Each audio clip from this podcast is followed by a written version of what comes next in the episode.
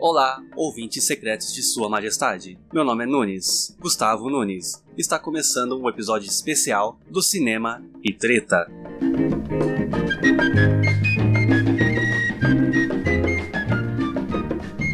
Tree blind mice in a row. Tree blind.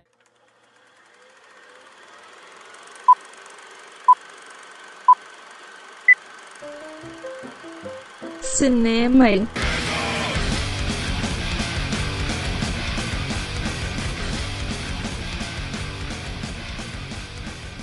Episódio especial.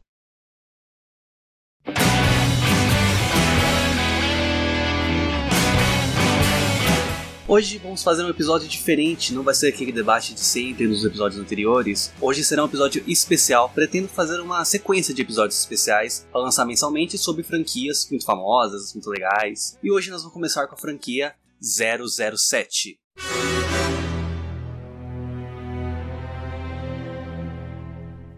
Bond. James Bond. My name's Bond. James Bond. My name's Bond. James Bond. Bond, James Bond. Name's Bond. James Bond. The name's Bond. James Bond.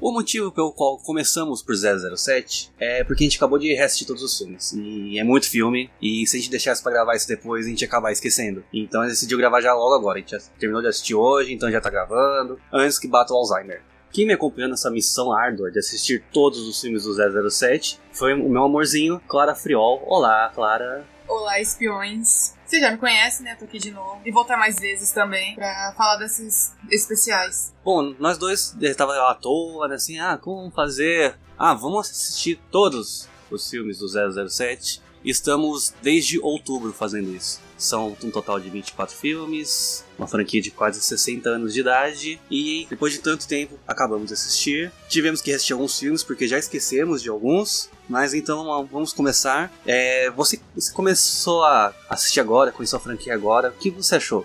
Bem legal, bem o que eu esperava, até mais. Não pensei que ia me interessar tanto pela franquia, até porque filme de ação, de espionagem não é bem o meu forte. Fiquei impressionada pelo jeito que eu me interessei, o tanto, e pretendo aprofundar mais ainda nisso. Bom, os filmes do 007 eles são bem diferentes dos outros filmes de ação, porque eles trazem umas histórias bem mais interessantes. Ele tem um certo contexto histórico, ele pega coisas do nosso tempo atual e leva isso pro cinema, pro mundo de espionagem. Tudo bem que o- a espionagem no filme é tratada de forma bem glamourosa, muito longe da realidade. Tem sim uns- muita coisa lúdica no filme, mas são bem divertidos e conseguem equilibrar bastante ação com histórias bem construídas, né? Apesar de ser 24 filmes e ter tanto ator que interpretou, tanta abordagem, tanta coisa diferente, não tem um filme que é chato desses filmes. Tem uns que são meia bocas, tem uns que são meio, sei lá, nhê. mas todos dá pra assistir de boa, não foi cansativo assistir nenhum, exceto Thunderball. Não é nem cansativo, é é sono, Mas a é gente, parado. mas a gente chega lá, né? Bom, a franquia é conhecida como James Bond, né? Mas mas a gente aqui no Brasil conhece como 007. Ela foi inspirada em livros de Ian Fleming, que é um ex- ex-militar que, depois que acabou a Segunda Guerra, começou a escrever sobre um espião. E lançou seu primeiro livro em 53, chamado Cassino Royale. O livro foi um sucesso, foi, fez aqueles livros de edição de bolso, era um livro bem baratinho. E, claro, vendeu bastante, fez muito sucesso, tanto que em 1954, se não me engano, ele já lançou um filme pra televisão lá, com a adaptação do Cassino Royale. Aí depois a- o, o personagem foi adaptado para as tiras de jornal, quadrinhos, e ganhou outros livros, até que no começo da década de 60, os produtores ó, Harris Saltzman e o Albert Broccoli compraram os direitos dos outros livros e começaram a adaptar para o cinema, tendo seu primeiro filme lançado em 1962, o Dr. No, interpretado pelo saudoso Sean Connery. Isso eu chorei pra caramba de que ele morreu. Chamamos Sean Connery. E daí então o resto é história, que pretendemos contar.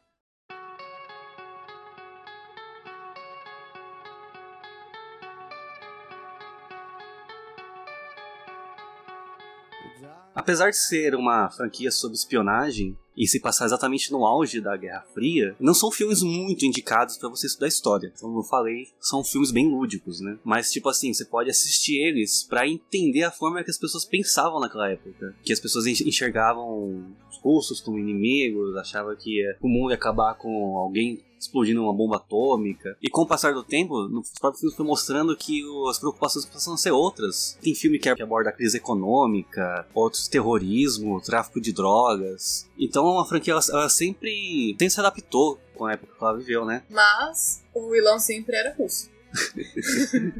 E tem uns títulos também que eu acaba for- acabava forçando a barra, tipo Moscou contra 007. Tudo bem que esse título no- é é no Brasil, né? Ele é chamado assim, porque o James Bond não tá lutando contra a Rússia nesse filme, né? É. Mas existia, existia aquela paranoia, né? Porque que é a Rússia ia acabar com tudo. Nossa, é coisa realmente an- antiga. Apesar dessas histórias serem um tanto ultrapassadas, elas são muito legais. Não tem uma assim, que eu- até mesmo dos filmes meia boca, não tem uma assim que não dava pra putz, que história chata. São todas histórias bem legais. E também é uma franquia que foi muito importante pro cinema, porque na década de 60 eram os filmes mais tops já produzidos. Eram filmes caríssimos que davam bastante bilheteria. E naquela época não existia ainda aquele negócio de blockbuster. Então, é um é um filme que atraía muita mídia, as estreias eram grandiosas. A Rainha Elizabeth pessoalmente deve ter ido assistir a estreia de todos os filmes. Ela tava lá. Ela tava lá. Pior que tava mesmo. Eu vi vídeos.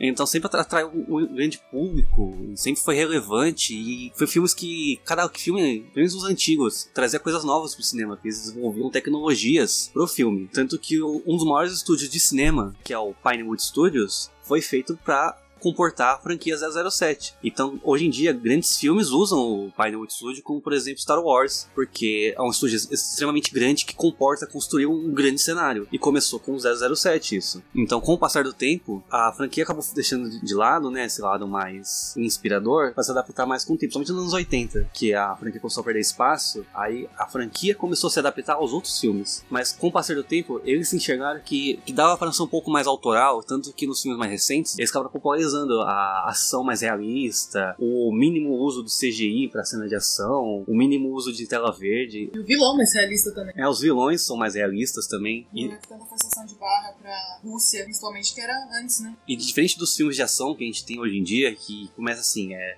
é porradaria, perseguição, aí tem aquela cena que para pra explicar o que tá acontecendo, depois tem mais porradaria e perseguição. Não, diferente desses filmes, os filmes do 007 tem o quê? Tem um contexto, tem uma história, vai explicando, conforme o filme vai, vai andando, que vai tendo cenas de ação. Então elas não são mega pretensiosos. Apesar que as melhores cenas de perseguição, de ação nos, nos últimos anos estão em filmes do 007. Inclusive, o recorde de maior explosão já feita em um filme foi do último filme 007. Que eles construíram uma base inteira só pra explodir ela. E mesmo assim, eles não são filmes tão populares hoje em dia. Apesar de abraçar mais esse esse lado mais realista, mais. Como eu posso dizer? Hum, Realista mesmo. É, é mais, é mais comprável as histórias do 007. Ainda mais que nos últimos filmes eles deram um lado mais humano pro personagem, né? Inclusive, que ele tinha uma vida antes daquilo, a história dele antes, né? É, não é só um cara que pegava uma pistola e ia tocar o terror no país dos outros, né? E muitos filmes fazem referência ao 007, né? tanto os filmes de ação quanto os filmes de comédia. Tem uma, uma referência ao James Bond é no Crepúsculo, que eles fazem o vale de formatura do tema do James Bond. Verdade. Então tem referência do, do James Bond nos últimos Jedi, no Star Wars, que o cara lá que o Finn, a Rose, tem que procurar, tá lá vestido um smoking branco com uma flor na lapela. Quem que veste smoking branco com uma flor na lapela? Verdade, não tinha reparado nisso. do James Bond. Então o impacto cultural dessa franquia é estrondoso. Todo mundo conhece a frase meu nome é Bond, James Bond. Todo mundo conhece a frase batido, não mexido. Então, por mais que muita gente não tenha assistido os filmes, tá dentro da cultura pop no nível que as pessoas conhecem, sem conhecer, né? É uma coisa que tá enraizada na nossa cultura pop. Eu acho que o único problema que esses filmes do 007 têm é que popularizou a imagem do, do como posso dizer, do homem tóxico, né? Que é um grande problema que o filme carrega. É aquele homem mulherengo, sai com todas as mulheres, bebe pra caramba, fuma, todo filme tá com uma mulher diferente. Ele acabou popularizando a masculinidade tóxica, né? É, como a gente já falou antes, ele é retratado. Ele retrata o, o que tá acontecendo no momento na história. Os homens naquela época eram desse jeito. Desse jeito, querendo ou não. E, infelizmente, eles eram assim, então eles não iam fazer de outro jeito. Não tinha como fazer de outro jeito. E pra muitos homens, o James Bond era visto como um exemplo a ser seguido, né? Foi uma coisa realmente muito ruim que essa franquia acabou trazendo. Não foi os filmes que inventaram o Homem Escroto, né? Mas acabou se glamorizando o Homem Escroto. Tanto que, infelizmente, pra gente assistir esses filmes antigos do James Bond, a gente tem que dar uma leve passada de pano, né? Pra poder curtir o filme. Porque os filmes trazem histórias legais, eles têm uma abordagem legal, mas tem que pôr a mão no consciência e falar assim, putz, esse cara tá fazendo tá errado, né? Sim, é uma coisa que me incomoda na franquia. Tanto que todo filme eu falava. Pra que uma abertura com mulheres seminuas, né? Isso é uma coisa chata. É, porque toda mulher que aparece no filme, de repente, na cena seguinte, fala assim, ai, eu amo James. Mas teria uma semana. Então, todas as mulheres parece que sofrem a síndrome da Disney. Com esse eu faço um dia já É. pra casar. Com o passar do tempo, a franquia foi mudando isso. Nos anos 90, co- começaram a colocar mulher como vilã, colocaram os personagens mais importantes da franquia, que é o M, que é o chefe do M6, que é a Organização Secreta Britânica, o Serviço Secreto Britânico, colocaram uma mulher, que é a Judy Dent. E ela ficou lá até 2012 como chefe do M6. Eles deram mais importância para as personagens femininas, apesar de em pleno 2015, no último filme, Spectre, eles colocaram uma, um personagem que tava lá só pra transar com o James Bond, né? A personagem da Mônica Bellucci, que ela só apareceu no filme pra dar uma informação e transar com ele e depois não apareceu mais. É uma coisa que tá mudando com o tempo, mas podia estar melhor, né? Com certeza. Tanto que o próprio Daniel Craig, que interpreta o personagem atualmente, já falou sobre isso, né? Falou que ele acha errado chamar as personagens de Bond Girl, né? E que tem que realmente dar mais importância pras mulheres, mostrar que... Elas não são apenas passatempo, né? É, não são... mesmo- tem- Porque nos filmes ela é mostrada como isso, é um passatempo dele, que quando ele não tá perseguindo alguém, atirando em alguém, ele tá com a mulher. É uma coisa que realmente tá sendo mudada. No próximo filme que vai lançar, o Sem Tempo Pra Morrer, que também tá sem tempo pra estrear, né? Tô esperando desde o ano passado, até agora não chegou. Ele traz o- uma agente, né? Menina, que vai interpretar o 007, já que no filme anterior ele, o James Bond saiu do serviço secreto. Botaram uma mulher no lugar, né? Nossa, a internet pirou, né? Porque o pessoal achou que não- é incabível o 007 ser uma mulher, não pode, tanta importância. Mas infelizmente, o público alvo dessa bosta é extremamente machista também, né? E que fica reclamando que ah, tem uma mulher aqui, ah, não pode ser a protagonista. Mas a franquia tá mostrando que tá mudando, né? Ela não tá mais presa na- naquele paradigma antigo do, do homem fodão. Tanto que quando rebutaram a franquia com o Cassino Royale em 2006, mostraram um James Bond mais frágil, né? Com nuances, com defeitos, mostraram que ele não Emoções, né? com emoções, mostrar que não é só homem foda que sai pegando todo mundo, né? E pro futuro da franquia, o que a gente pode esperar, né? Eu acho que a franquia tá explorando pouco ainda, né, pelo potencial que ela tem, desse outro lado do, da espionagem, porque já que querem tanto que a saga seja um pouco mais representativa, né? Desde então é um homem branco fodão resolvendo tudo, né? Eles podiam faz- lançar spin-offs com outros personagens, mostrando out- outras etnias, é, valorizando o estilo de personagem, tanto que muita gente pede pra que o James Bond comece a ser mulher. Por que não lançar uma 009? É, por que não lançar um filme sobre um, um agente secreto, né? Se tem 007, tem 008, 006, 005. Então, podia expandir um pouco mais a franquia, né? No possíveis spin-offs. Mudar o James Bond pra uma mulher. Eu acho que é. Não vai, não vai rolar. Porque há uma, uma forte rejeição. Somente por mudanças, né? O problema do fã é que o fã não aguen- aguenta muito mudanças. Eu mesmo, eu fui muito contra quando mudou do Pierce Brosnan pro Daniel Craig. Porque o Daniel Craig não tem nada a ver com o personagem. Porque, normalmente o James Bond é o quê? Um homem alto, moreno, todo peludo, cara de fodão. A gente Ó, corpo normal. corpo normal, um corpo atlético, né? É, corpo não bombado. Não bombado, aí aparece um loirinho com aquela- aquele beiço enorme, com aquela- Baixinho bombo, bom, bombado. baixinho bombado. Aí eu tinha também, eu tinha uns 11 anos também quando lançou o Cassino Royale, eu olhei pra aquele cara e falei, putz, não é o James Bond, não vou assistir esse filme. Eu só fui assistir Cassino Royale depois que eu assisti Skyfall, 2013, quando Skyfall lançou em DVD. Foi um dos maiores erros que eu cometi na minha vida, não ter assistido Cassino Royale quando eu tive chance, que é um dos melhores filmes que eu já vi na minha vida. Então, como fã de 007, eu lido muito bem com mudança, já que uma franquia que mudou de ator toda hora, tinha um filme que o Félix era um cara, aí no seguinte Félix era outro cara, Eu não consegui decorar o Félix de cada filme ainda. Aí em outro filme, o Félix era outro cara. Acho que o Félix foi o o personagem que mais mudou de ator. O Blofeld também, cada filme é um ator diferente. Acho que agora no Sem Tempo pra Morrer vai ser a primeira vez que eu vou repetir um ator pro Blofeld. E eu fico até irritado quando eu vejo as pessoas falando assim: Ah, eu não assisto o espetacular Homem-Aranha, porque o Homem-Aranha é o Tobey Maguire. Ninguém mais pode ser o Homem-Aranha. Aí eu pergunto: Stanley criou o personagem pro Tobey Maguire?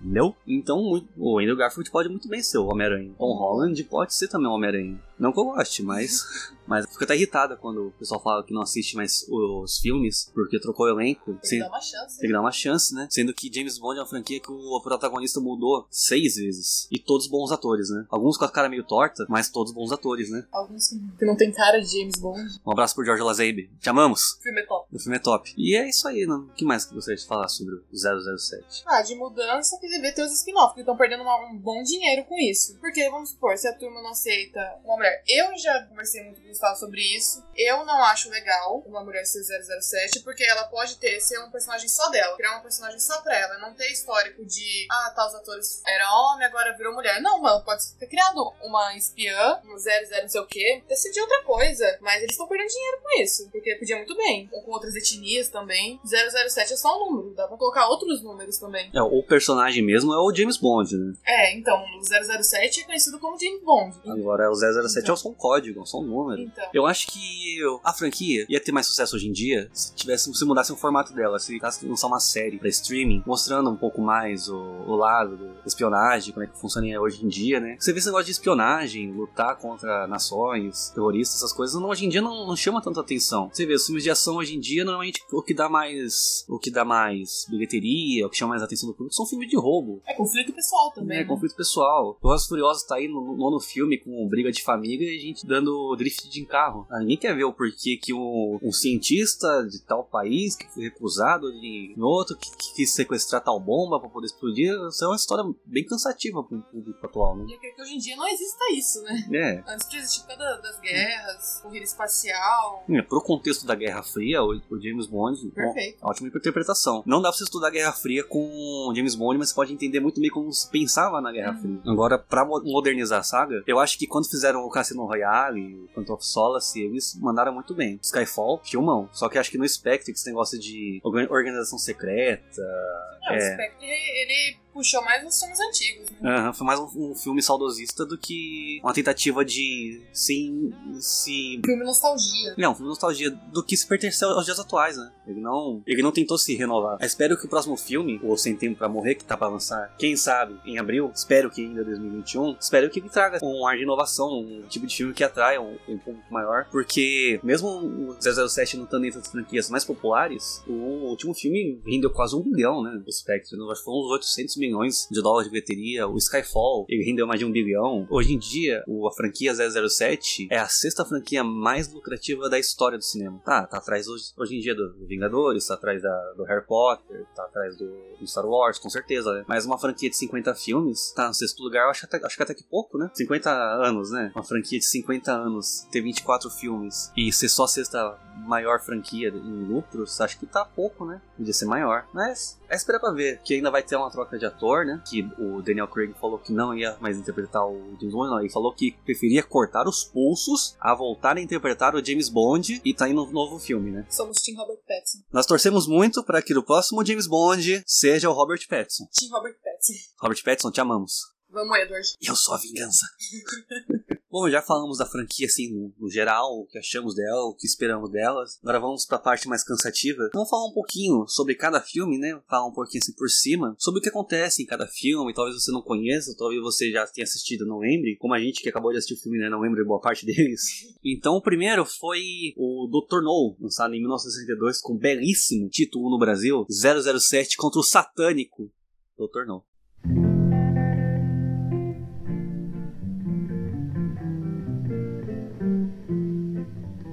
criatividade foi a mil nos dos tradutores brasileiros. Botar um, um satânico no título, Então, tiraram isso? não sei. Ó, o Doutor Não pode ser muitas coisas. Ele pode ser terrível, horripilante, cruel, Esquisito. esquisito, mas satânico acho que ele não é não. Me diz aí, o que, que você achou de Doutor No? É meu preferido, né? Então, sou suspeita a falar. Adorei tudo nesse filme. Tudo mesmo. Principalmente a, a Rony, a famosa Bond Girl, né? E eu acho que por ser o primeiro também, ele tem a essência do 007. Ele é muito diferente dos outros filmes, porque ele começa um jeito meio investigativo, porque morre outra gente da, do M6 e o Bond, ele é mandado pra investigar pra ver o que aconteceu, né? Então, ele de todos os filmes é o que mais tem cara de filme de espionagem, né? Porque tem aquele negócio assim, ah, o espião ele não respondeu o o chamado diário, vai lá ver o que aconteceu, né? Aí começa a investigar, ir atrás do que aconteceu. Tanto que o vilão do filme vai aparecer lá pro final. Ele, ele também citou Spectre nesse já, né? É, já cita Spectre, já tá a par que James Bond não tá enfrentando só uma pessoa doida, tá enfrentando uma organização. E diferente do que muita gente achava, que o 007 ia lutar contra o governo russo, na verdade tá lutando contra uma organização muito, muito mais perigosa, né? É porque abrange não só a Rússia, mas pessoas de outros países também. É,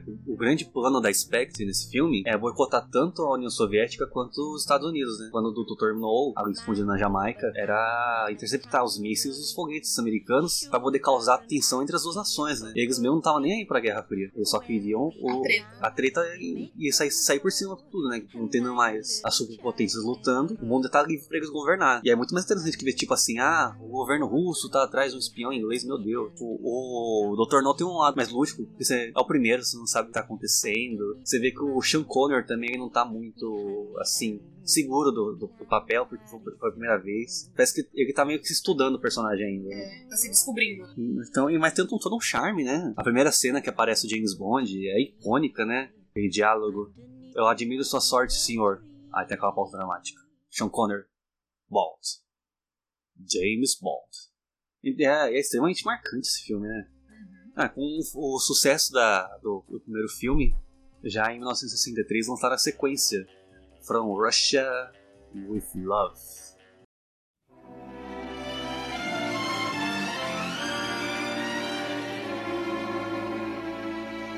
From Russia with love. aqui lançado aqui no Brasil como Moscou contra 007. Que eu particularmente acho um título terrível. Tem nada a ver. É, o que, que o Moscou fez contra o 007, caramba? É, virou o Rússia lá no, no nome original. Para, vou colocar aqui Moscou.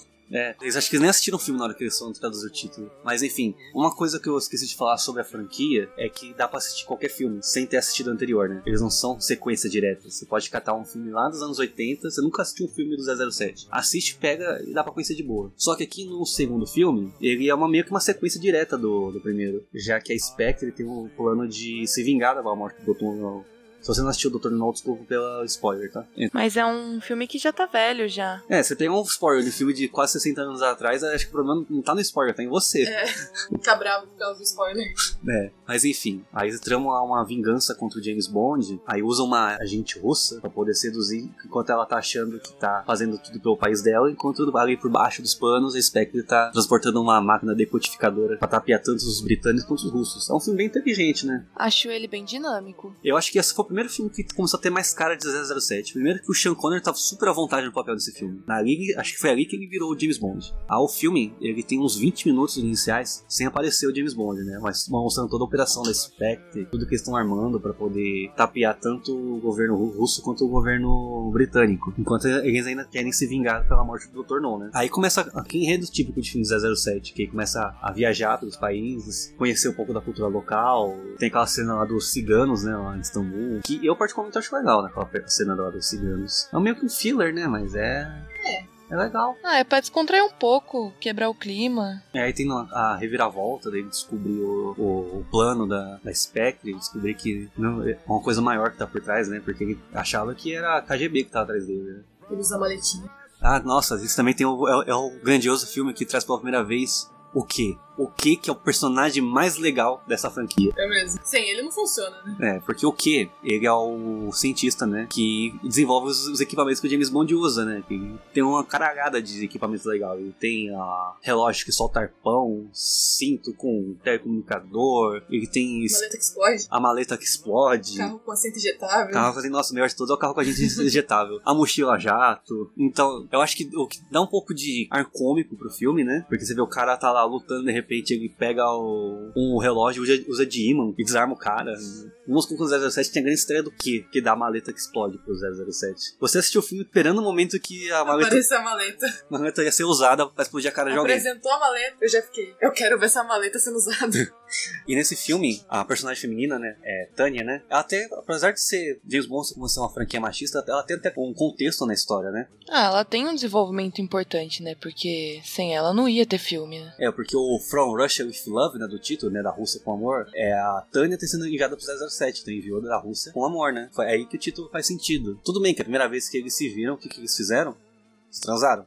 Força um pouquinho a barra, né? Mas com o decorrer do filme, mostra que ela, ela tinha um papel na história, né? Ela era só uma mulher que tava lá pra transar com ele. Pleno de 1963, né? E no final eles acabam juntos, né? Até aquele final feliz. Eles estão lá numa gôndola na, em Veneza Finalzinho bonito, hein? finalzinho bonito, começa a tocar a música tema. É um filme bem legal. Eu, inclusive, até gostei mais dele do que do Dr. No. Eu não.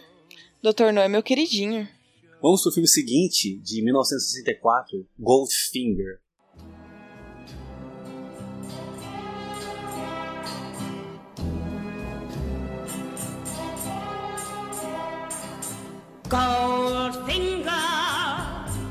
Meu Deus. Esse é o queridinho do Gustavo. Meu coração começou a bater mais forte aqui. Espera aí, deixa eu tomar ar aqui pra falar de Goldfinger. Goldfinger, até eu levantei a voz. Goldfinger é o filme mais incrível já feito na história da humanidade. Depois Star Wars. E o Senhor dos Anéis. Isso, e aquilo. E aquilo. Calma aí. De volta ao futuro. Eles existindo. Calma aí, calma aí. Deixa- Concentra, concentra, Volta pro concentra. 007. Concentra. Goldfinger, ele é tipo, totalmente diferente dos filmes anteriores. Porque nesse caso, o 007 tá lutando contra uma organização, não tá tentando descobrir nada. O Goldfinger tá lá no filme desde o começo. Desde as primeiras cenas a gente tem contato com o vilão do filme, que é o Auric Goldfinger. Esse filme tem uma história muito foda. Porque, primeiro que todo mundo pensa que quer roubar o ouro do Fort Knox, que é toda a reserva de ouro dos Estados Unidos, né? Achei que ia causar um- uma crise econômica, se fazer com toda a economia dos Estados Unidos não podendo movimentar com ouro, né? Já que ele queria roubar. Então James Bond é mandado só pra frustrar com o plano dele. Só que o que é legal desse filme é que James Bond e o Goldfinger estão em atrito o filme inteiro. Não é uma. Não tem aquela reviravolta de nossa, ele fica mal do nada, não. Eles estão lá se olhando torto desde o começo. E o Goldfinger trouxe umas coisas mais legais que essa franquia tem, que é o capanga que não fala. Que nesse caso é o Odd Job, né? O personagem que é coreano que não O do chapéu. o do chapéuzinho que pega o chapéu, arremessa e arranca a cabeça da estátua. Ele pega a bola de golfe, moe na mão. É brabo. É brabo. E o mais legal que esse filme, apesar do, do vilão tá lá desde o começo, tá em contato com o vilão o tempo todo, mesmo assim o filme tem uma reviravolta. Você só descobre o verdadeiro objetivo dele No qua- fim. no final. Quase no final do filme. Que acho que é o, é o grande que da, da questão, assim, da, o grande O do filme é o verdadeiro plano do Goldfinger. Que ele não quer roubar. Ele não é um filme sobre roubo, não é um cara que quer roubar e ficar muito rico. Ele rouba armas atômicas pra deixar o ouro dos Estados Unidos radioativo pra ninguém poder mexer nele. O ouro dele valer mais. Isso foi o plano mais inteligente que eu já vi na minha vida. Nossa, que plano inteligente. Ele não quer roubar ni- nada de ninguém. Ele quer fazer o que ele já tem valer mais que o dos outros. Muito inteligente. É muito inteligente. Eu não pensaria numa coisa dessa. Eu também não, meu Deus. Então eu acho que esse é um filme de longe, é um, acho que é um dos melhores filmes da franquia, que não tem aquela chateação de ai, governo russo, ai, a Guerra Fria, que nada. Esse filme podia se passar nos dias atuais de Você boa. até esquece da Rússia. Aham. Deixa de pensar que o James Bond é um agente secreto, parece que ele é um policial. É tipo um duro de matar, só que antigo. É. E o, tanto o Goldfinger quanto o Moscou contra 007, nos anos que eles foram lançados, eles foram a maior bilheteria do ano. Então, tipo, já logo de cara, a franquia já foi um sucesso. Se não me engano, o Goldfinger também chegou até ganhar Oscar, acho que foi o Oscar de melhor canção original, algo do tipo. Então, já no terceiro filme, a franquia já tava consolidadíssima. Tanto que no filme seguinte, eles acabaram até exagerando, né? Pois é, né? Agora é o, o polêmico da, da lista. 1965, o Thunderball. So he strikes like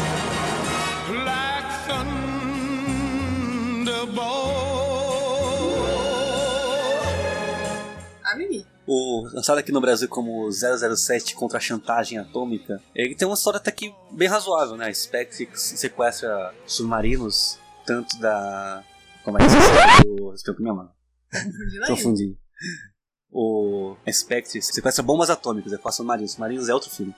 Sequestra bombas atômicas e usa a Inglaterra e os Estados Unidos como refém em troca de dinheiro, né? E tipo, a história é bem legal, porque o James Bond começa a viajar e ir atrás dos caras. É tipo, é tipo o filme do James Bond, né? Viaja, vai pra algum lugar, começa a ir atrás dos caras responsável. Tem uma das minhas- das cenas que eu acho mais legal na franquia, quando ele vai ver a mulher lá no, tomando banho. Aí ela fala: traz algo pra eu vestir. Ele leva Só sapato. um par de sapatos. Muito legal essa cena. Só que esse filme tem um grande problema, é que naquela época fazer um filme, uma filmagem embaixo da água é algo muito difícil. E ainda parece que eles conseguiram, eles, tiveram, eles tinham dinheiro suficiente pra desenvolver filmes que tivessem filmagem embaixo da água. E abusaram disso. Nossa, e tem isso quase que o filme inteiro. Eu quase dormi vendo esse vídeo. Porque ele, as filmagens embaixo da água não são só devagar, porque se- as pessoas estão se socando embaixo da água. Como quase que não tem trilha sonora. E as cenas de ação, elas não fluem. Quase toda a cena, batalha final lá do filme é toda abaixo da água. E esse foi o primeiro filme longo, né, da franquia. Todos os filmes beiravam uma hora e cinquenta, duas horas, esse filme tem quase duas horas e meia. Pelo menos, se eu não me engano, ele respeita pelo menos o que não tem som debaixo d'água, né? É, Pelo menos se respeita. É diferente de certos filmes aí que tem barulho no espaço, que eu não vou citar. Piu, piu. Sim, a franquia de, de um tal de George Lucas aí, que eu não vou dar o trabalho de dar nomes, que não respeita a física. Mas enfim, pelo menos Esse respeitou. eles respeitou, respeitou até demais que o filme ficou cansativo de assistir. É cansativo e não é. É cansativo pela parte que eles entram na água. É, porque antes disso o filme tá bem legal, né? Então, filme, e tipo o filme do James Bond, que tá indo atrás dos. Mas quando entra na água também sai, né? Eu gosto desse filme, apesar de eu achar ele bem cansativo mesmo de assistir. Você tem que assistir ele tomando assim umas doses de café durante o dia, É, pra quem tem problema pra dormir é bom, né? Em vez de tomar lorazepam, você assiste o Tom Verbal. ou 2001 Onde Sai no Espaço. Não me desanima não que eu ainda não vi esse, hein? Mas no geral é um filme bem legal. Só que pra época esse filme foi até considerado um, um fracasso, né? Que ele arrecadou menos dinheiro que os filmes anteriores, por ser um mais longo, né?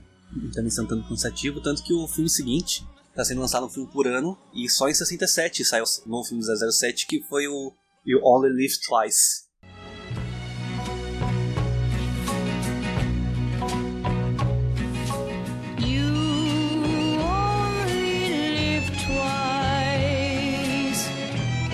Isso é top. Como é que tá minha pronúncia em inglês? You Only Live Twice. Tá top. Tá top? Tá top.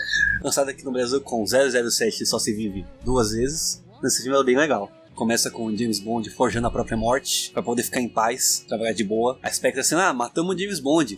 Tamo de boa.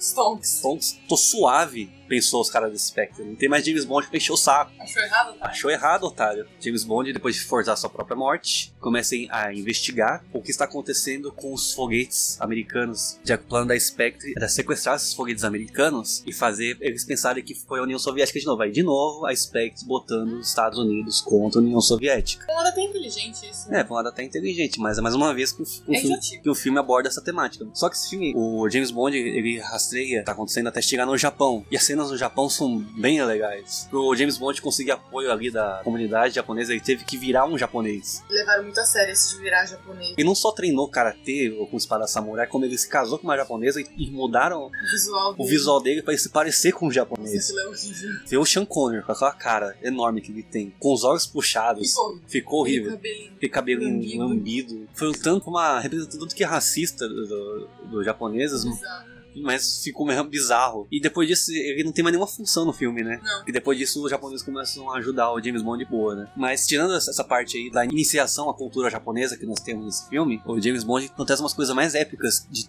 toda a franquia, que é quando o James Bond conhece o Blofeld. Primeira aparição. É que o Blofeld, ele apareceu no Moscou contra 007 e no Thunderball só do pescoço pra baixo, né? Acariciando o gatinho. E que gatinho lindo, meu Deus. Aí nesse a gente vê a cara do Blofeld. Eu, como um grande fã do filme Halloween, eu fiquei em êxtase em ver o Donald Pleasence fazendo o Blofeld. Sem contar que tem a- aquela a frase de efeito muito boa. que Ele fala, você só vive duas vezes, Sr. Bond. Que diz o nome do filme. É muito top. You only live twice, Mr. Bond. É isso. Acho que o final do filme acabou ganhando o filme todo. Que por um momento o filme tá tosco, né? Aquele negócio lá do Japão. Tá bem bizarro. Mas depois o filme fica legal. Ah, esse filme também tem aquela perseguição naquele aviãozinho amarelo, que não dava nem. Não sei se dá chamar aquilo de helicóptero, de avião. Ah, é uma bicicleta que voa. Uma bicicleta que voa, Aquilo nossa. é muito da hora. Nós falando em bicicleta que voa, quase esqueci de falar do Thunderball, da mochilinha jato. Aquilo lá, aquilo lá vocês falam. Usam até hoje, né? Se Uhum. bobear. Infelizmente, por hora, foi o último filme do, do 007 com o Sean Connery, né? Eu acho que de todos os 007, acho que o que mais pegou a essência do personagem foi o Sean Connery, né? É, porque ele apresentou pra gente o- o, o James Bond, né? Então ele é uma referência. Uhum. E o, o Sean Connery, ele tem aquele ar misterioso, sério, ao mesmo tempo que conseguia equilibrar com um lado mais cômico, como aquela cena lá do Goldfinger. Ele luta contra o cara, joga o cara na banheira e ele, ele truca ele. Ele, tru- ele- Como é que fala? Ah, é isso aí. Mo- Mata o cara eletrocutado. Mata o cara eletrocutado. Aí ele olha pro cara e fala: chocante. Literalmente chocante. Que é uma coisa Eu nunca ri tanto com o filme 007 quanto esse. Uma coisa que eu acho muito legal nos filmes 007 é que toda vez que tem uma luta, assim, muito foda, toda vez que a luta termina, o o James Bond solta um trocadilho. Ah, esse do chocante. Foi o melhor. Foi o melhor de todos. Então, o Sean Connery conseguia equilibrar esse lado mais sério com o lado mais cômico, né? Ele é trocutado. Eu eletrocutado. É. Tardou, mas não falhou. Trava a língua. Aí pro filme seguinte, ele falou que não ia voltar a fazer o 007. E tiveram que trocar o ator, né? Aí em 1969 saiu On Her Majesty's Secret Service.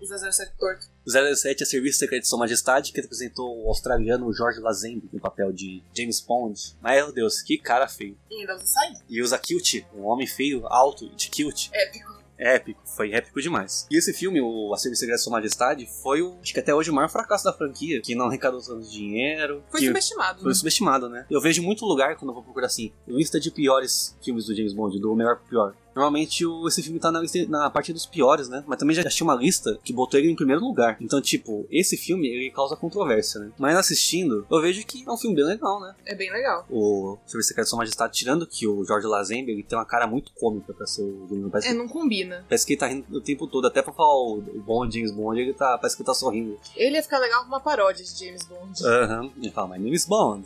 James Bond. Tá sorrindo o tempo todo. Uhum. É muito boa pinta pra ser o James Bond. Muito bonzinho. Uma história que até que é legal, porque o James Bond ele começa a se aproximar, um criminoso muito famoso, ele entra em atrito com a filha dele, porque por ele ser um agente britânico, até que ele consegue ajuda e é levado pra uma clínica lá misteriosa, Que só tem mulher. só tem mulher, e a gente descobre que é o Blofeld que tá por trás de tudo e tá transformando as mulheres em assassinas. Pra poder semear o caos e a morte pelo mundo. Gostei. É um filme legal. Bem longo também, é outro filme que Mas não é cansativo. mais de 2 horas e 20, mas não é cansativo, ele é um filme bem legal. E também tem um- uma excelente cena de perseguição na, na neve, né? Sim. Depois um monte de filme começou a copiar. Se tem um defeito que essa saga tem, é copiar cenas de perseguição, meu Deus. Tem de barco. Nossa, cena de perseguição de barco, cena de perseguição de carro, cena de perseguição de esqui. E não é nem curto, né? É tudo longo essa E são as perseguições todas longas, né? Só que aqui a franquia, no filme, ele traz uma cena de perseguição na neve que é bem legal. E eu acho que foi um filme bem subestimado, né?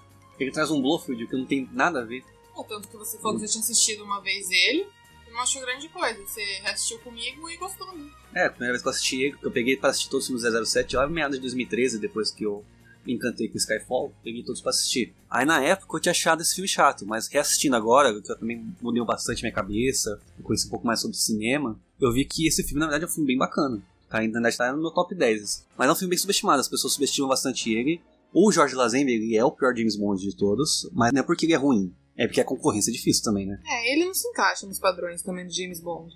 Não, e tanto que quando lançou o filme, ele não teve quase fama nenhuma. Nos castings do filme mesmo, não aparece o nome dele no título do filme, que sempre aparece né, o nome do ator, interpretado de James Bond, depois o título do filme. Não, nesse filme não, foi assim. É, a Serviço Secreto de Sua Majestade estrelando Jorge Lazenby. Não foi Jorge Lazenby em A Serviço Secreto de Sua Majestade. Eu acho que a melhor forma pra descrever o Jorge Lazenby é injustiçado, que ele não tem culpa.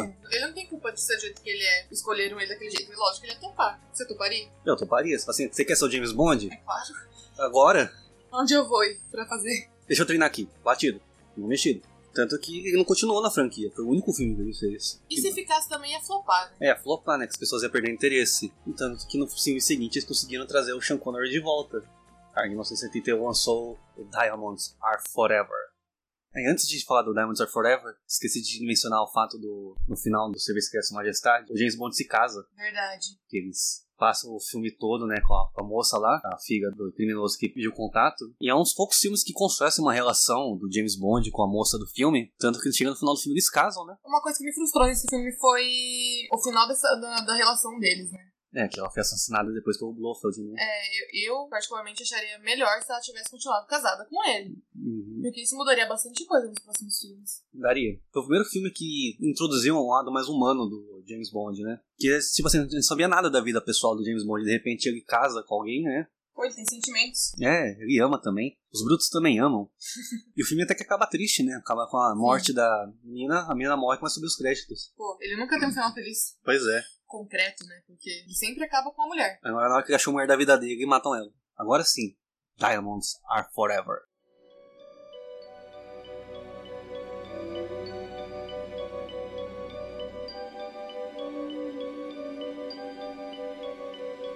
Diamonds are forever.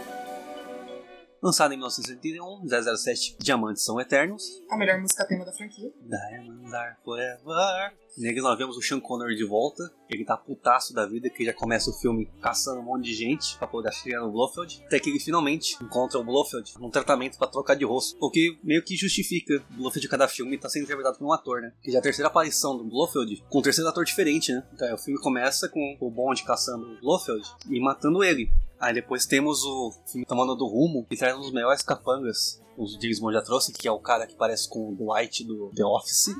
Eu não consigo olhar pra aquele cara e não, E não pens- pensar no Dwight. e não pensar no Dwight. Talvez, ele fu- ele- talvez, quem sabe o Dwight não foi inspirado nele, né? Aham, que o cara esquisitão. Falando sobre o roubo dos diamantes, né, africanos. Até que foi uma outra trama que fugiu um pouquinho daquele negócio de organização secreta, de União Soviética. E é o, o grande filme do James Bond que se passa em Las Vegas, né? Já que sempre tem cenas do James Bond jogando, jogando em cassino, essas coisas. né? Por que não, na, na cidade mãe, né? É a cidade mais conhecida por isso. E é um grande feito do filme, é mostrar o James Bond em Las Vegas. Só que depois de tanta, tanta investigação, tanto ir atrás desses negócios de diamantes, ele descobre que quem tá por trás dessa porcaria é de novo o Spectre.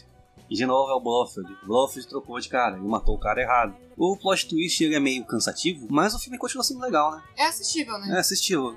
Não é uma coisa que você fala, nossa, não, não dá. Mas eu também o plano é um pouco megalomaníaco. O cara quer juntar diamantes pra montar o quê? Uma estrela da morte. É Isso aí mesmo. Não tem outra representação pra isso, outra palavra. Que é pra mim um, um laser gigante vindo do espaço é uma estrela da morte. Mas acho que foi uma despedida até que digna do Sean Connery do personagem, né? Que aí depois falou que realmente não voltava mais o personagem. E não Mas- voltou. é Exceto quando ele voltou, num filme não oficial, que a gente não viu, né? Verdade. Ai, Ainda, né? Mas como ele não faz parte da franquia, não vamos falar sobre ele. não né? entra aqui. Bom, depois, em 1973, tivemos a introdução do Roger Moore como James Bond, o ator que mais fez filmes do 007, no magnífico filme Live and Let Die. Ah, todo mundo cantando. Live and Let Die. Tan, tan. A música do Shrek. Ah, Não, É a música do Shrek. é a música do Guns N' Roses. É a música do Shrek. Say live and let die.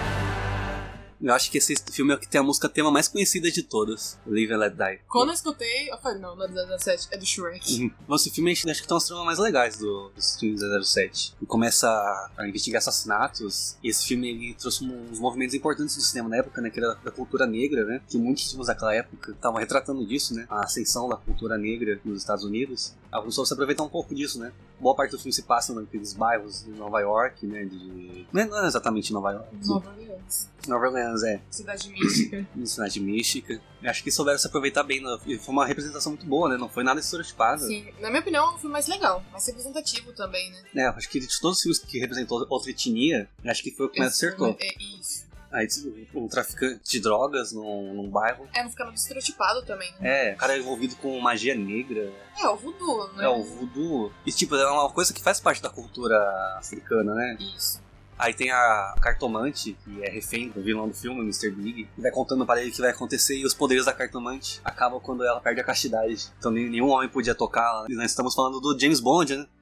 Meio É impossível isso com Nem ele. Nem é possível isso com ele. E o Roger Moore interpreta muito bem, né, o James Bond. Sim. Eu acho que Ele se encaixou bem no papel. ele se encaixou muito bem. Primeira vez que ele fala o, o Bond, James Bond, parece que dá pra sentir que tá até um pouco inseguro, né? Sim. Mas também, né? O cara tava sendo o sucessor do Sean Connor, né? Não era pra qualquer um. Mas ele entregou uns filmes mais legais da franquia. Tem umas cenas mais épicas com a cartomante, né? O Bond pede pra ela tirar uma carta pra saber qual que era o destino deles. Sim.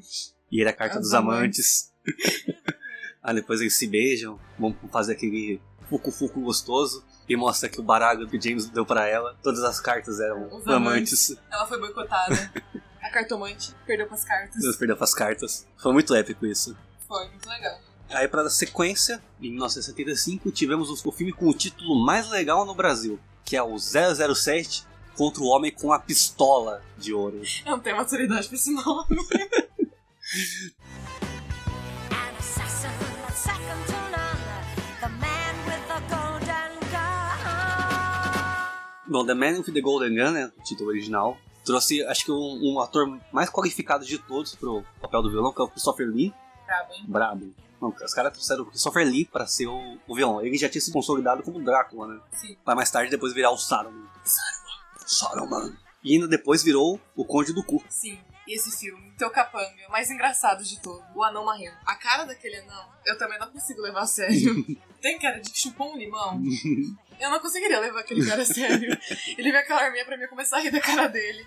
Ele Hum. usava uma faquinha, né? Aham. Ah, não lembro. Também não lembro. O Homem com a Pistola de Ouro, ele, eu acho que é o filme que, onde a franquia parou de se levar a sério, né? Que a franquia sempre se levou a sério, né? Ele é mais cômico. Acho que ele entendeu que é um, um espião com pinta de galã usando dispositivos que não existem em lugar nenhum. É um negócio engraçado, né? Sim. Esse foi o filme onde eles chutaram o balde assim, não, vamos fazer um filme realmente cômico, né? Ele é ruim por ser um 007, né? Mas é um filme legal de assistir. Não, o filme é legal de assistir. É que o problema desse filme é que ele força um pouco a barra em alguns momentos. Ele é extremamente repetitivo. No Live and Let Die, teve a melhor perseguição de barco que essa franquia já teve, né? Que a, a perseguição de barco da, do Live and Let Die é, é épica, né?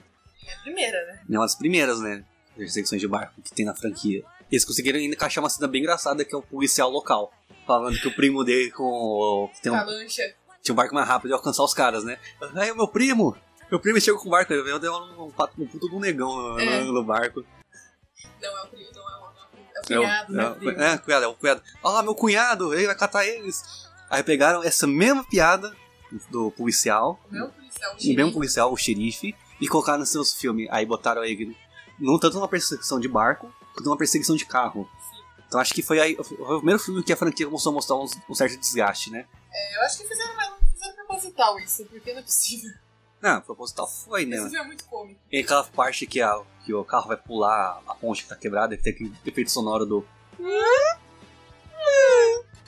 Acho isso engraçado. Enfim, foi engraçado, não, mas você sentir uma certa vergonha vendo aquilo. Eu também. E o, Mas, é- mas eu ri. e o carro do, do Homem com Pistola de Ouro, qual é o nome dele? O Scaramanga. Isso. O carro Scaramanga que já colocou num aviãozinho e voou com o carro.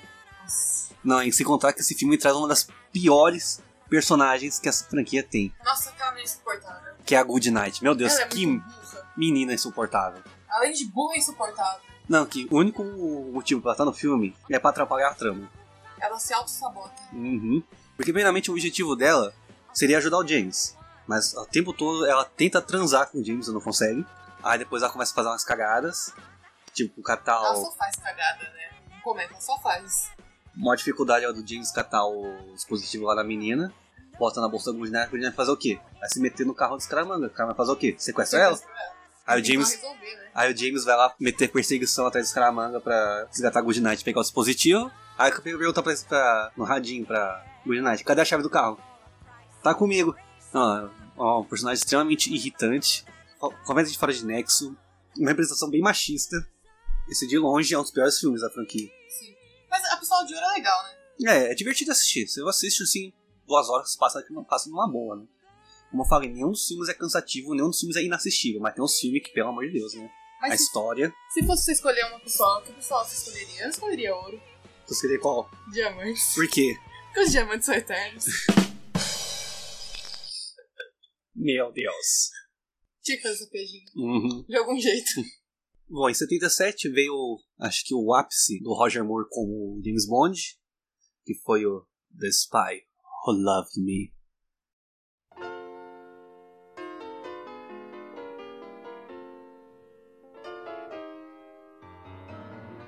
Nobody does it better.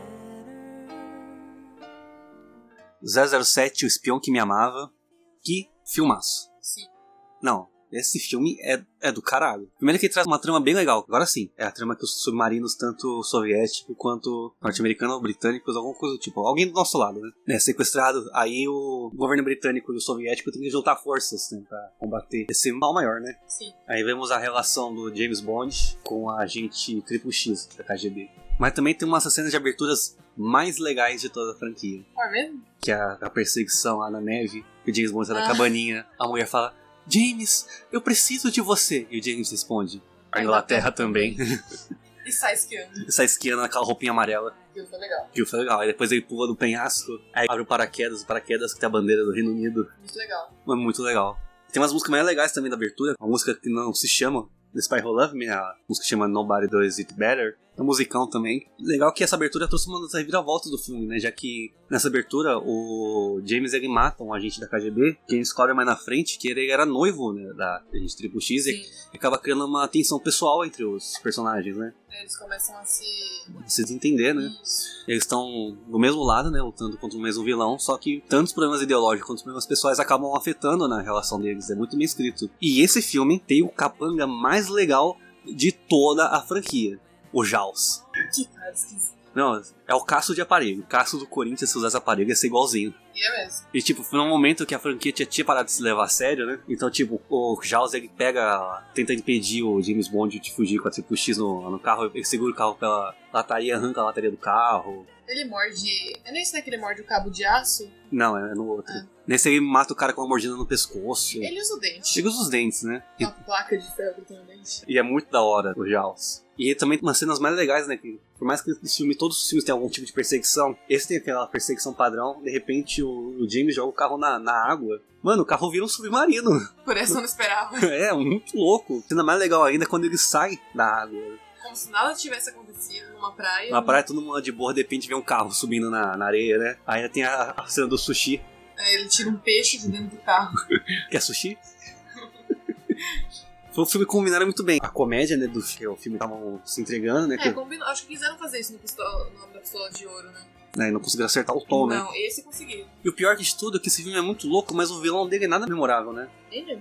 Então, eu também não lembro o nome do vilão do filme. Você vê que o legal do filme é a relação do, do James com a Triple X e ainda a perseguição com o Jaws, né? Sim. Tanto que o final dele é até um pouco broxante, né? Que ele usa lá o, o submarino do. Não sei se ele usou da Rússia ou da dos Estados Unidos pra poder atacar um, um ao outro e começar uma guerra, né? Ah, aquele que tem a cortininha abrindo, né? É, que ele tá, su- Ah, ele tá. tá, que ele tá fugindo, depois ele Que ele foge na cápsula com a triplo X. foge na cápsula, aí tem uma cortininha. Isso. Nossa, essa cena é bem. É foda. Tipo assim, ah, é meio é meio machista, né? O James Bond todo filme terminar com uma mulher. isso sabe? me irrita nos filmes de James Bond. Mas nesse ficou épico. Isso, lá, Isso que é legal. o barquinho deles lá, com a cápsula de fuga, cortininha, aí ficam juntos, aí depois quando resgatam ele, vem que os dois estão pelados. Ele fecha com o Tini. E fecha a cortininha. Tem momentos que a gente deixa passar, né?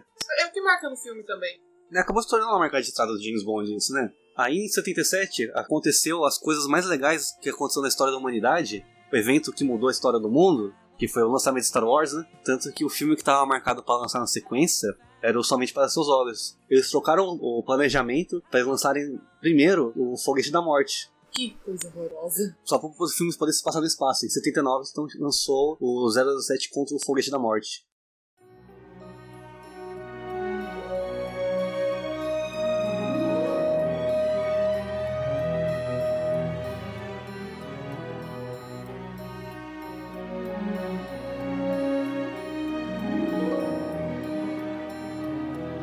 Esse filme é tão ruim que eu lembro dele.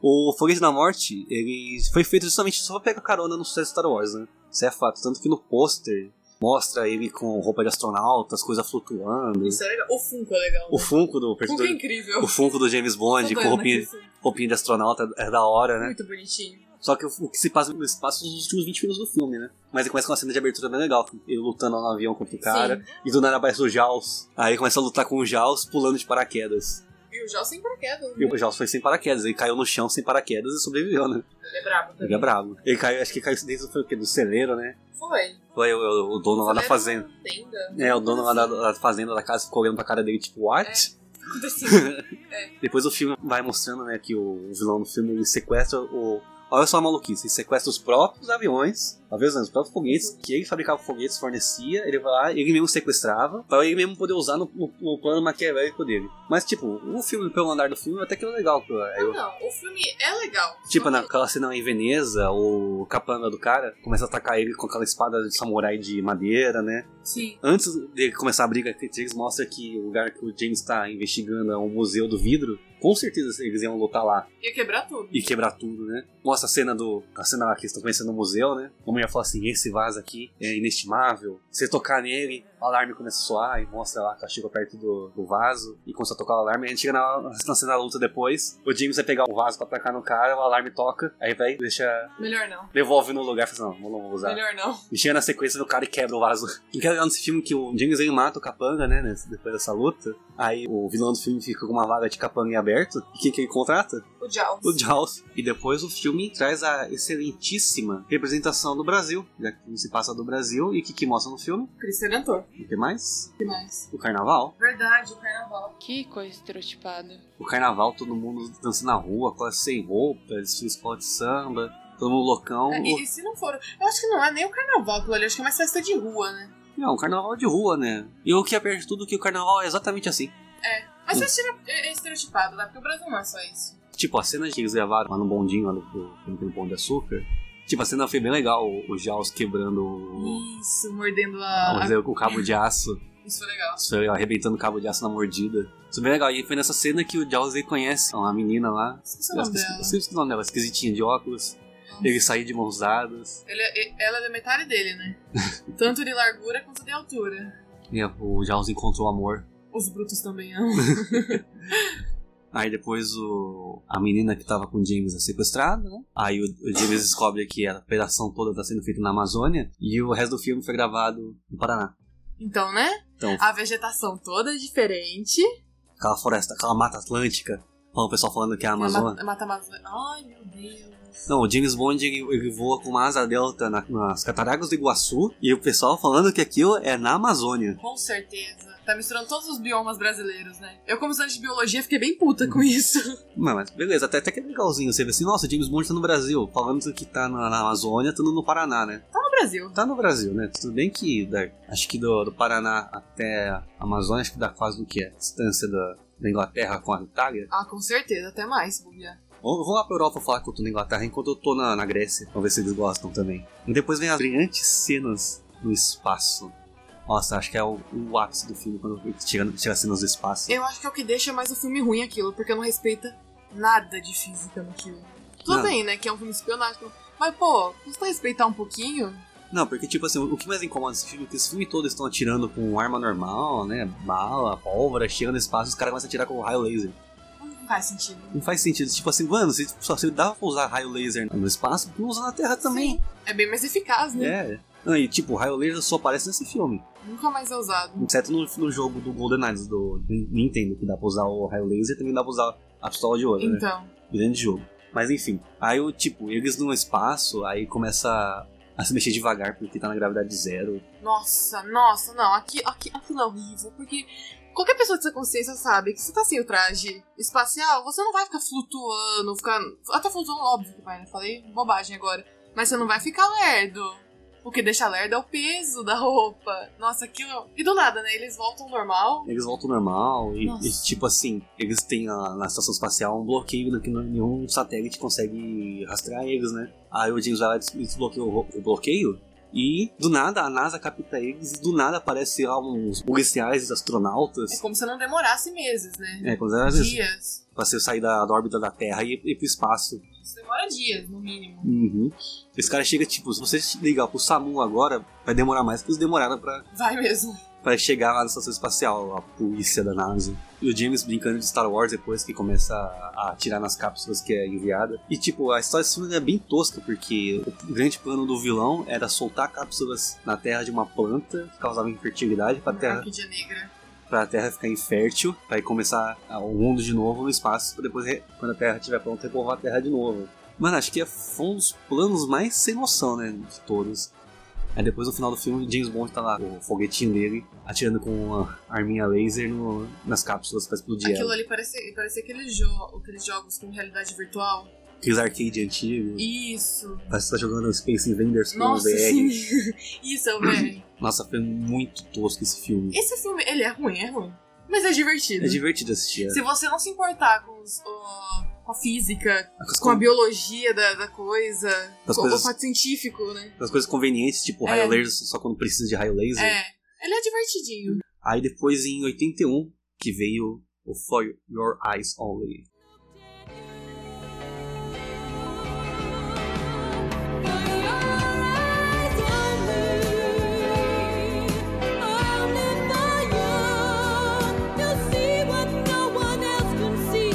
Sou apaixonada por esse filme. 007 somente para seus olhos. Eles viram que a franquia meio que deu uma desgastada com esse negócio mais cômico e voltaram para um negócio mais sério, né? Sim. Esse filme traz a história de um cientista que ele é morto, né? Na frente da, da filha deles. Por isso o título do filme é somente para seus olhos, já que só teve uma testemunha, né?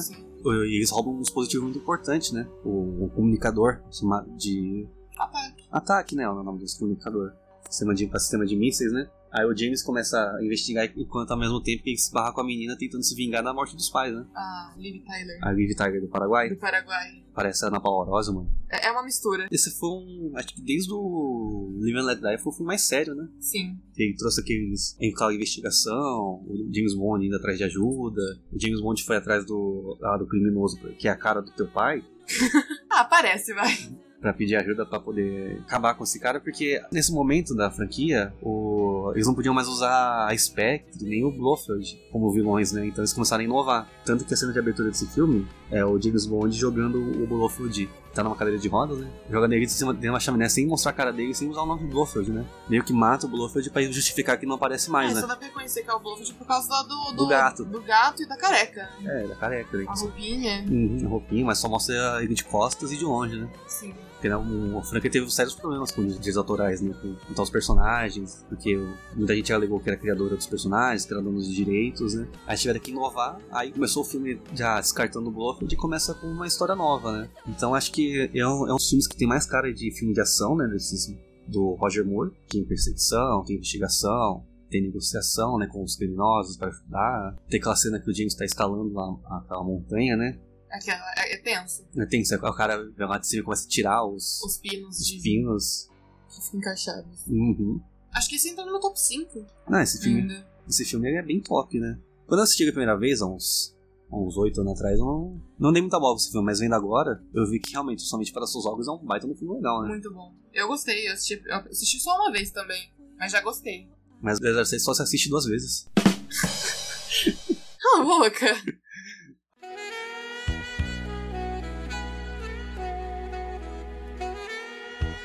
Aí passando pro filme seguinte, de 83, o 007 contra Octopus, que também tem um péssimo título brasileiro, até porque Octopus não é a vilão do filme. É, é o nome da pessoa, né? É, então, tipo, ele não tá contra Octopus nesse filme, então por que, que o filme no Brasil chama 007 contra Octopus? Sei lá, octopus é uma palavra bonita e colocaram contra porque é normal colocar contra. no É, filme quase das todos os 17. filmes do 17 tá contra alguém, né? Mas esse filme também começa com aquele lado mais investigativo, né? Que mostra o agente que tava com super disfarce de palhaço, morto, né? Com aqueles ovos Ferbager. Me fala? Febergê, Ferbager. Febergê. Ah, Ferbager. sei lá, vamos passar com F. Ferbager. É isso aí. É francês. Uhum. E o James começa a investigar, tem quase um filme que mostra a investigação, aí mostra ele se passando pelo, por especialista, vai no leilão. A cena do leilão é da hora, hein? Muito legal. que ele pede pra ver o ovo, né? Aí depois ele volta pra pra Inglaterra, aí o ele me pergunta, né? Ah, como assim que você vai, con- como você vai conseguir a atenção do cara, né? Sim, é porque eu tô com o ovo original aqui na minha mão. No leilão eu troquei o f- pelo Os falsos. Aí depois a gente, lá pra, um, pra mais de uma hora de filme, a gente conhece quem é a tal de Octopus e vê que ela não é a vilã desse filme, né? Ela é meio que uma. Um, como é que fala? Um refém, né? Do- Sim. o verdadeiro vilão do filme, por usar o que ela tinha conhecimento lá de geologia, biologia, né? Pra ajudar o vilão, que na verdade é o grande plano do vilão era ajudar um general da KGB. Novamente a KGB. Aí que foi o filme que voltou a trazer né, essa história da Guerra Fria, que contra ordens do, do alto escalão, né, da, da União Soviética, queria causar um- uma explosão na, na base americana em Berlim, né? Eles estavam usando o circo como disfarce, aí botaram uma bomba atômica no circo pra fazer parecer que foi um acidente nuclear. Visto, vendo assim, até que é um plano inteligente, né? É, é bem, bem organizado. Bem organizado, né? Bem pensado. Porque, tipo, na base americana em Berlim, com certeza tinham umas bombas atômicas. Tem lá um circo que vai pensar que o circo causou uma explosão nuclear, né? Quem vai desconfiar de um circo? E, é, também tem uma cena de perseguição bem legal. O James Bond foi perseguido pela polícia na Alemanha e pra se disfarçar ele se veste de palhaço também. Nossa, que não é muito legal. E o Roger Moore vestido de palhaço foi uma das coisas mais Icônico. legais. Foi icônico. Assim, não- o Octopus não é um grande filme, Mas é legal. mas é legal. é- mas o final do filme é épico. Ele chegando de balão Sim. lá na, na sede do vilão, com as mulheres que a Octopus treinava. Eu arrepiei só sem falar. Nossa, foi legal essa parte do filme. O mesmo filme assim, que mostrou que mesmo a, a franquia tentando se a- readaptar, né? Ela ainda tava meio desgastada, né? Sim. É, porque é, pad- é- é o padrão deles, né? É sempre a mesma coisa. Uhum. Foi difícil pra inovar. Foi difícil, ainda mais que nos anos 80 começou a se popularizar os filmes de ação, né? Aqueles filmes de os caras fortão que explodia tudo. Eu só vi os filmes do Chuck Norris, os filmes do Rambo. Então, tipo, esses filmes de, de machão, assassino, que sai perseguindo tudo, é uma coisa que começou a virar moda nos anos 80, né? E foi na- nessa época que o James Bond deixou de inovar pro cinema e começou a tentar se adaptar aos filmes da época. E foi um dos primeiros momentos que o James Bond mostrou ser uma franquia ultrapassada, né? Sem contar que a Guerra Fria tava enca- caminhando pros últimos dias, né? É, ia ficar sem história, ia ficar sem vilão. ia ficar sem vilão, ia ficar sem história, sem contar que também que estavam acabando os livros de Fleming. né? Então eles estavam começando a parar de adaptar de livros, começando a adaptar de contos, de histórias a- assim, Aleatórias. menores, aleatórias, que o Fleming tinha escrito sobre James Bond. Aí no Octopus acho que foi um filme que mais mostrou essa falta de rumo que a franquia tava, né? Acho que no filme seguinte foi o auge disso, que foi o de 1985, Oi Viu, Tio I Kill.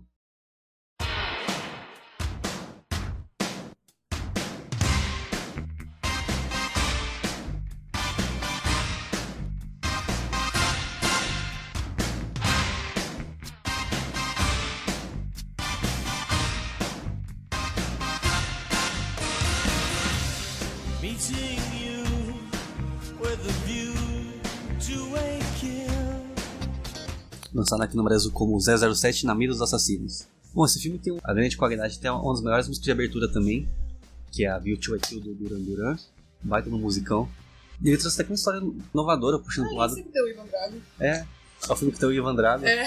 que mostrou o vilão que queria, o vilão da tecnologia, né, o cara que fabricava chips, né. Começou a puxar pra um lado mais a- atual, né, mais futurista até, do cara que fabricava chips. Foi o filme que, que foi, foi processado, né, o vilão do filme tinha um nome parecido com o dono de uma empresa tecnológica que fabricava chips. Aí o filme teve que começar botando um aviso falando que o personagem não foi inspirado em ninguém real, apesar do nome e a profissão ser bem parecida. Nossa, mas.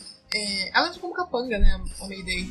Meio de capanga, mas, Nossa. mas ela tem um potencial de ser vilã de filme, hein? Ela é foda. E Grace Jones, nossa, Eu ficou acho muito que foda nesse o filme. mais foda desse filme foi ela. E a Mayday tem uma, uma relação meio estranha com o, o vilão, né? É, O Zod. eles têm. Parece que alguma coisa. É, esse- esse- esse- tipo assim, ela trabalha pra ele, mas eles são amantes ao mesmo tempo, eles lutam juntos, nossa, é um negócio meio bizarro, né? E o tipo, o Christopher Walken é bonitão, e é- aí tá com a Grace Jones, que é, que é toda grandona, né? É uma coisa meio estranha. É, meio estranho, né? Mas é interessante. Não, o filme que o James Bond se passa por um comprador de cavalos, né? Eu gostei desse filme. Que o, o Zorin, ele bota um chip no cavalo, pro cavalo ir mais rápido, né? Sim, dopa o cavalo. É, É um filme com dopagem, né? uhum, Eles dopam os cavalos da corrida de cavalo, aham, mas pra- mexem na, na parte genética do cavalo. Mas acho que é. Eles até perderam esse potencial de explorar isso como ser a trama do filme, sendo que, na verdade, o grande plano do vilão é causar um terremoto no Vale do Silício e acabar com o Vale do Silício pro cara ser o maior produtor tecnológico do momento. Nossa, podia ter investido legal, né? Esse negócio de genética do cavalo. Genética, microchip, né? Eles, eles tinham todo. Podia ter fo- focado na microbiologia do do negócio. Né, na microbiologia, na tecnologia, mas eles focaram no negócio de, ah, não, vou destruir um lugar. É, começa com uma coisa legal, bem interessante. Do... Até, até que eu tinha esquecido disso, desse final. Né, que o plano do vilão não é tipo assim, ah, vou explorar. Foi boicotar os cavalos. boicotar os cavalos, ganhar muito dinheiro com corrida no jockey, ou espalhar microchip contra todo mundo. Não, ele quer subir um vaga do sinistro pra ser o maior produtor de chip do mundo. Não fez sentido, né? tipo. Não gostei mais desse filme. Retiro o que eu disse. Porque o filme começa legal, de repente ele fica com esse negócio do, do vilão mega romaníaco que quer destruir o mundo, né? Sabe, no caso, ele destruiu o vaga do sinistro né? Só. só. Nossa, aquela cena da perseguição, a escavação. Nossa, me deu claustrofobia, isso é de bem. Legal que, tipo, a Mayday, né? que era- Com aquela cara sinistra. Ou os Zorin deixar ela pra morrer lá na explosão, de Ela repente. se revolta. Se revolta começa a ajudar o James Bond. Sim, isso foi legal. Uhum. Foi inesperado, né? É, Foi uma reviravolta boa. Porque eu esperava que ela fosse morrer tentando matar o James Bond. Uhum. Não, ela morreu ajudando o James Bond. Aham, se sacrificou até pra poder explodir a bomba fora da, da mina. A morte dela foi, foi da hora. Isso é da hora. Foi épica. Desculpa pelo spoiler. Um spoiler de muitos anos atrás. É, tomar fo- spoiler de filme de 85. Não dá, não. Tomar spoiler de Star Wars. Tomar Então, é spoiler de psicose. É. Ai meu Deus, era o Norman Bates o tempo todo. Mas se você falasse pra mim assistir o filme, você ia tomar um tapão. Mas enfim, isso foi- acho que a despedida do Roger Moore como James Bond foi meio amarga, né? Porque ele foi o o ator que mais tempo ficou no papel e saiu com o filme meia boca, né? Mas era uma coisa previsível de acontecer, né? Porque estavam perdendo o A franquia tava perdendo muito a mão. Tava. Não tava sabendo mais administrar as histórias. Não tava dando. Não tava dando. Infelizmente, a despedida do Roger Moore, ele, ele merecia mais. Sim, com Ele- certeza. Ele merecia mais. Aí em 87 a franquia voltou com o filme The Living Daylights.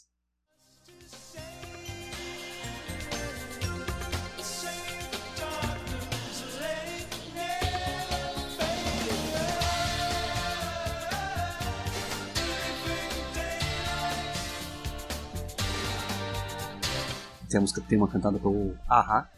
Ahá. Sim. Fala, fala essa canção. música. Take me. on. Oh, imagina o filme James Bond abrindo com Take on Me.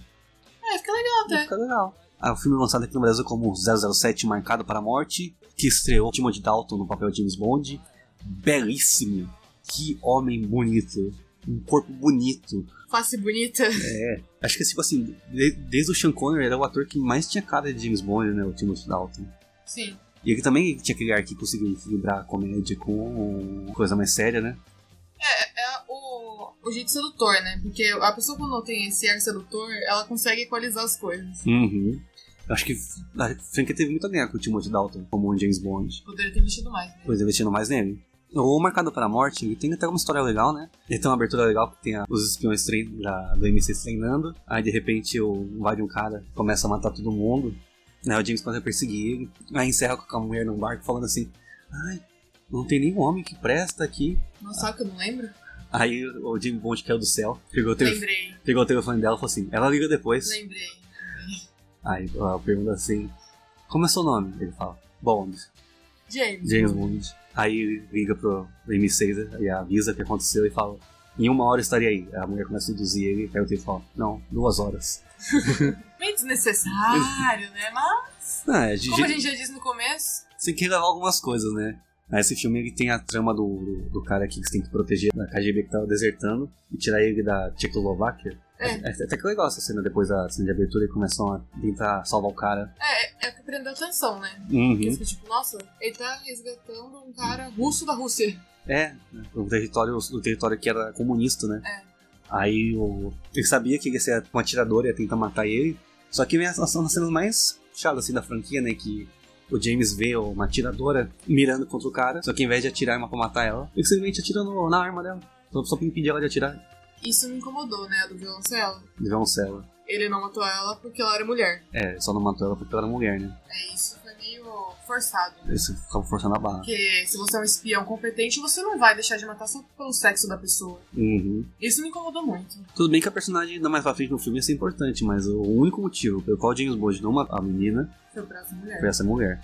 Aí depois extraditou o cara pra, pra fora da União Soviética. Da União Soviética não, ter- da Tchecoslováquia, é território. Levaram pra território do, do outro lado, né? E o filme começa a desenrolar, é um filme bem legal. Aí mostra que na verdade o cara tava enrolando os dois lados. E James vai atrás dessa menina pra saber por que, que ela ia matar ele, né? Sim. Tava meio óbvio, né? Porque ele era um, um ex-espião que tava desertando, né? Ele descobre que, na verdade, o, o cara tava enrolando era todo mundo, e só pra poder traficar armas, né? Tipo, é uma história bem básica, mas o filme é bem legal, né? É. Aí chega aquela parte final, né? Que, o- que eles estão lá no Afeganistão. O filme começa a aparecer com o Lawrence da Arábia. Nossa, demais. Ah, Só que o Lawrence da Arábia tava mais interessante. Eu dei umas piscadas nesse filme. Ele tá lá no deserto, o pessoal começa a andar a cavalo com os caras no deserto. Nossa, muito Lawrence da Arábia. Mas foi legal. Acho que foi menos cansativo assistir Lawrence da Arábia. que Tem quase 4 horas, né? Uhum. Tem 4 horas. Tem quase 4 horas de filme. de Duração do que esse. Eu achei bem chatinho. Não, mas eu achei um filme legal, né? Acho que, tipo assim, ele soube renovar, né, a franquia. Voltou a trazer ao- a Guerra Fria, né, de volta pra história, né? Mostrando de uma outra maneira, né? Acho que o filme tem sua competência, né? Não, não foi um grande filme, mas também Mas perto... Deu, deu inovado. Foi inovada. Acho que perto dos dois filmes anteriores, acho que é melhor que o É, né? Octopus conseguiu e o trazer. Marcado... O... Ah, na não Mira acho Assassina. melhor que o Octopus. Eu ainda prefiro o Octopus. Mas o filme seguinte, 1989, o License to Kill,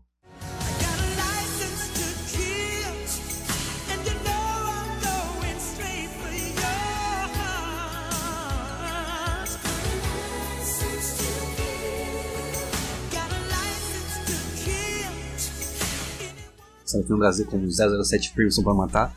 Esse filme é foda. Esse é bom. Começa com o casamento do Félix, Félix é um, um cara bem importante também pra franquia. É, né? que aparece quase todos os filmes antigos, né? Ele aparece. Que a gente da CIA que ajuda o James em quase todas as missões, né? É o famoso parça. O famoso parça, né? Esse é parça mesmo. esse filme mostra o Félix casando, James Bond padrinho e tal. De repente, antes do casamento, eles prendem um traficante importantíssimo, né? Sim. Só que o cara consegue escapar.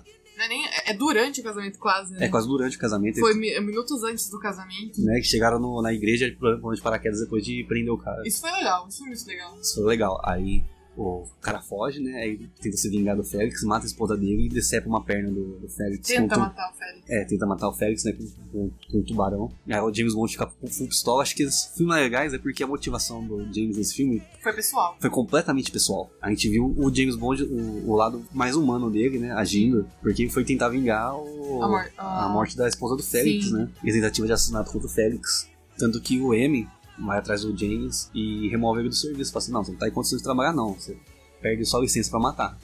Mas mesmo assim, Mesmo assim, ele foi atrás do cara. ele tacou o foda-se e foi. Uhum. Ah, foi bem legal. E, tipo, o filme, ele abordou um tema, uma temática que estava bem atual na época, né? Já que Sim. o, o vilão do filme era um narcotraficante colombiano, dono de um cartel. O que que tava acontecendo né, nos anos 80? Assim, do parecido, né? Então. Pois é, né? É. Abraço pro Wagner Moura. Então, a, uma temática bem atual e, tipo, mostrou, assim, um lado realmente espião do James Bond, porque ele, ele se torna amigo do cara, né? Por isso que é o doutor, né? Esse que é o- tem o Benício Del Toro, né? Novinho, nos primeiros Bem papéis. esquisito. bem esquisito mesmo os papéis dele. Ele fez um capanga do traficante. Só foi bem legal esse filme. E, tipo, as, as cenas finais, com, que o só perseguiu o cara que colocou cocaína no- na gasolina, Nossa, sim. conseguiu dissolver né, pra depois traficar e depois pegar ca- a, e separar a cocaína da, Da da gasolina. gasolina. Aí as cenas de perseguição, no final do filme é só explosão atrás da outra, né? Começa a explodir um monte de caminhão de gasolina. É. Foi bem feitinho. Foi muito bem feito, ele é bem dinâmico, né? Eu acho que o Timothy Dalton ele deixou o papel cedo, mas ele deixou o estilo, né? Sim. Não foi tipo o Lazende lá. É, o Azemi que ficava no esquecimento, o Sean Connery que fez um filme mais ou menos, o Roger Moore que fez um filme fraquinho, não, o Timothy Dalton saiu com estilo, Ele saiu. e ele merecia mais. O problema do... que a, a franquia foi impedida de continuar, né, teve ó, problemas de direitos autorais, né, que É. a justiça congelou a franquia, eles não, não deu- não tinha como voltar pra continuação, né. E nesse tempo que a franquia entrou nesse ato, né, de 89 até 95, acabou a Guerra Fria, acabaram os livros do Ian Fleming, não tinha mais da onde tirar a história. E quando foi passando o tempo, o Timon Dalton foi envelhecendo, se envolvendo com outros projetos, então tiveram que praticamente recomeçar a franquia. É, perdeu a vez. Perdeu a vez, aí trocou o ator da do M, trocou o ator da Money Penny, aí teve que trocar o James Bond também, e, mas também trocou o, Di- o Timothy Dalton pelo Pierce Brosnan. Isso é gato. Que gato, que homem gato, ó. Esse é bonito, né? Fiquei até molhadinha só de pensar no, no Pierce Brosnan. Meu, hein? Em 1995 veio o GoldenEye.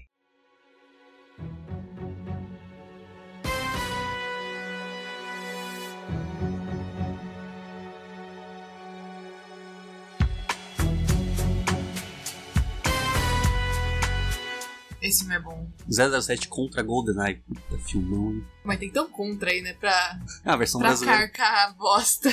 Versão brasileira é Bert Richards. Teu contra. É do Do con- contra. do contra. É tão do contra que colocou contra em, to- em tudo. Não, a cena de abertura do GoldenEye é bem memorável, né? Ele pulando do bang jump lá da, da represa. Sim. Hum, Foi muito legal. Tipo, essa cena tem acho que 5 minutos de duração sem nenhuma fala, né? 5 ou 3 minutos de duração. Aí ele pula lá de bang jump, ele chega lá no banheiro. Aquela cena do banheiro é muito engraçada, que o cara tá lá cagando. É. Ele aparece do parece nada. do nada. E f- aí o cara baixa, tava lendo jornalzinho abaixo, e o o James Bond fala, desculpa, eu esqueci de bater. Mete o socão na cara dele. Pô, ser atrapalhado durante o cocô é foda, hein? Aham. Aí depois o 07 encontra com o 006, que é ninguém menos que o Xambin. E o que acontece com a primeira aparição do Xambin no filme? Ele morre. Ele morre. Assim como todo filme que o Xambin aparece, ele morre. Ele morre. Ele morre. Entre aspas. Não, o Xambin é tão bom pra morrer que ele morreu duas vezes nesse filme. Porque com o 007 você viu duas vezes, né? com o 006 também não seria diferente. É. Mas tem aquela cena épica também mega forçada do James Bond fugindo lá do- dos soviéticos, que né, o filme se passa no. É um flashback, né? Aquela parte. Passa antes do fim da Guerra Fria, né? Sim. Aí foge dos soviéticos, começa a correr lá naquela pista de decolagem, pum, começa a ir atrás do avião. O avião cai do penhasco, o James se joga atrás do avião, Consegue entrar dentro do avião. é, Ih. Não fora não dá. e, aí entra no avião e ainda consegue levantar voo e, fu- e fugir, caindo do penhasco. Esse foi brabo. Esse foi brabo. Aí tem a cena de abertura com a música da Tina Turner, mostrando a animaçãozinha, até a animaçãozinha da, da abertura até que é legal, mostrando o fim da União Soviética, né? E como isso ia impactar no filme. Aí depois a cena seguinte até que é bem legal, o James Bond tirando racha com uma boi nas- na, na rua, com o Aston Martin, Nossa, esse filme é muito legal. e começa a tirar a racha, e de repente, depois de terminar toda a corrida que ele tira lá na, com a mulher, mostra que ele ainda tava o tempo todo com a psicóloga dele. Sim, a, a cara dela de espanto, né? Por ele tá com uma psicóloga, Uhum. fica, pô, mas isso é outra pessoa. Aham. É, e o filme ele desenrola legal, né? mostra como a Rússia né, prosseguiu sem né, a Guerra Fria, mostrando os cientistas trabalhando em outras coisas, de repente parece um general que não aceitou o fim da Guerra Fria e sequestrou uma, uma arma, né? Que é o GoldenEye. GoldenEye é, também é outro laser que vem do espaço. Eles gostaram disso, né? De, de É espaço. que, tipo assim, o GoldenEye não é bem um laser, ele é um- uma arma que solta pulsos magnéticos e destrói todo, tudo que é elétrico, né? Mas é um laser do que vem do espaço, não deixa só um É. laser que vem do espaço, né? É mais um. É isso aí.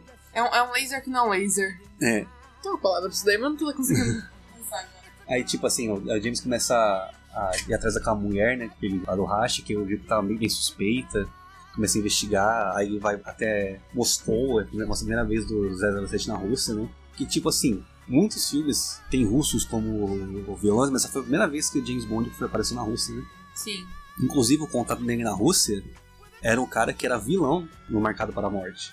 E no Marcado para a Morte, o, lá, o general lá, no, ele fazia um esquema lá pra traficar armas e aparece aquele general lá tentando cortar a onda dele. Acabou a União Soviética, acabou a Guerra Fria. Ele foi o contato do James na Rússia, que levou para outro cara que era aí na gente da KGB, que virou um mafioso, que é o Hagrid. O Rec, né? Quem diria, né? Uhum. Então, é um filme bem bacana, né? Aí depois ah, tem um grande plot twist do filme. A gente diz que é grande plot twist, mas você vai assistir o trailer do filme. Você Já vê tá que lá? já tava lá, que o 006 não tava morto, na verdade ele era o vilão do filme. Puta spoiler, hein? Uhum. Puta spoiler. Good spoiler. E depois aquele plano clichê de o pessoal não aceitar o fim da Guerra Fria, querer atacar o governo britânico, estabilizar as coisas lá, conseguir roubar muito dinheiro. É. É uma história bem, bem clichê, mas pelo menos o filme é bem legal. É, um filme bem É assistido. bem assistido, é bem dinâmico. O Pierce Brosnan tá muito bem no papel. Acho que ele, ele- ele foi o James Bond que melhor estreou, né, no papel, né? É, como estreia, assim. que ele já tava super seguro no papel e mostrou um James Bond bem legal. E também é um James Bond com um dos dispositivos mais legais de todos, que é a camisa que explode. Nossa, sim. Muito legal. Nesse filme também apresenta o, o Boris, que é o cara do TI. Eu sou o invencível, que ficava girando a canetinha lá. Verdade, Que fala- que é podia- daqui ficar apertando a caneta. Trouxe algumas coisas bem legais desse filme, né? E por muito tempo foi um dos meus 007 favoritos, né? Até porque na época que eu era criança passava toda hora no SBT. Tanto que você quer o jogo. É, o nosso jogo desse filme, pra Nintendo 64, é um dos melhores jogos já feito na história. Eu, como criança dos anos 90, aquilo me marcou de um jeito que acho que nem, nem o Bondinho e Companhia me marcou tanto. Porque, olha, até hoje eu eu quero ter esse cartucho do 007 GoldenEye pra Nintendo 64. É um dos pouquíssimos casos em que um jogo de videogame é bem mais legal do filme que ele é adaptado. Normalmente, jogo de filme é uma bosta, né? Sim. Mas nesse A caso, maioria. nesse caso o jogo é bem mais legal que o filme. E olha que o filme já é bem legal, né? Sim. E o que acontece no final do filme? O Xiaomi morre, de novo. De novo. Porque ele já levou duas vezes. né? Uhum. Pra depois virar o Boromir no, no Senhor dos Anéis. E morrer. Ele gosta de morrer. Hum. É, é um personagem de tempo curto. Um ator de tempo curto. Uhum. Ele só aceita o papel se vê morte no final. Daí prosseguimos pra 1997 e o filme Amanhã Nunca Morre, Tomorrow Never Dies.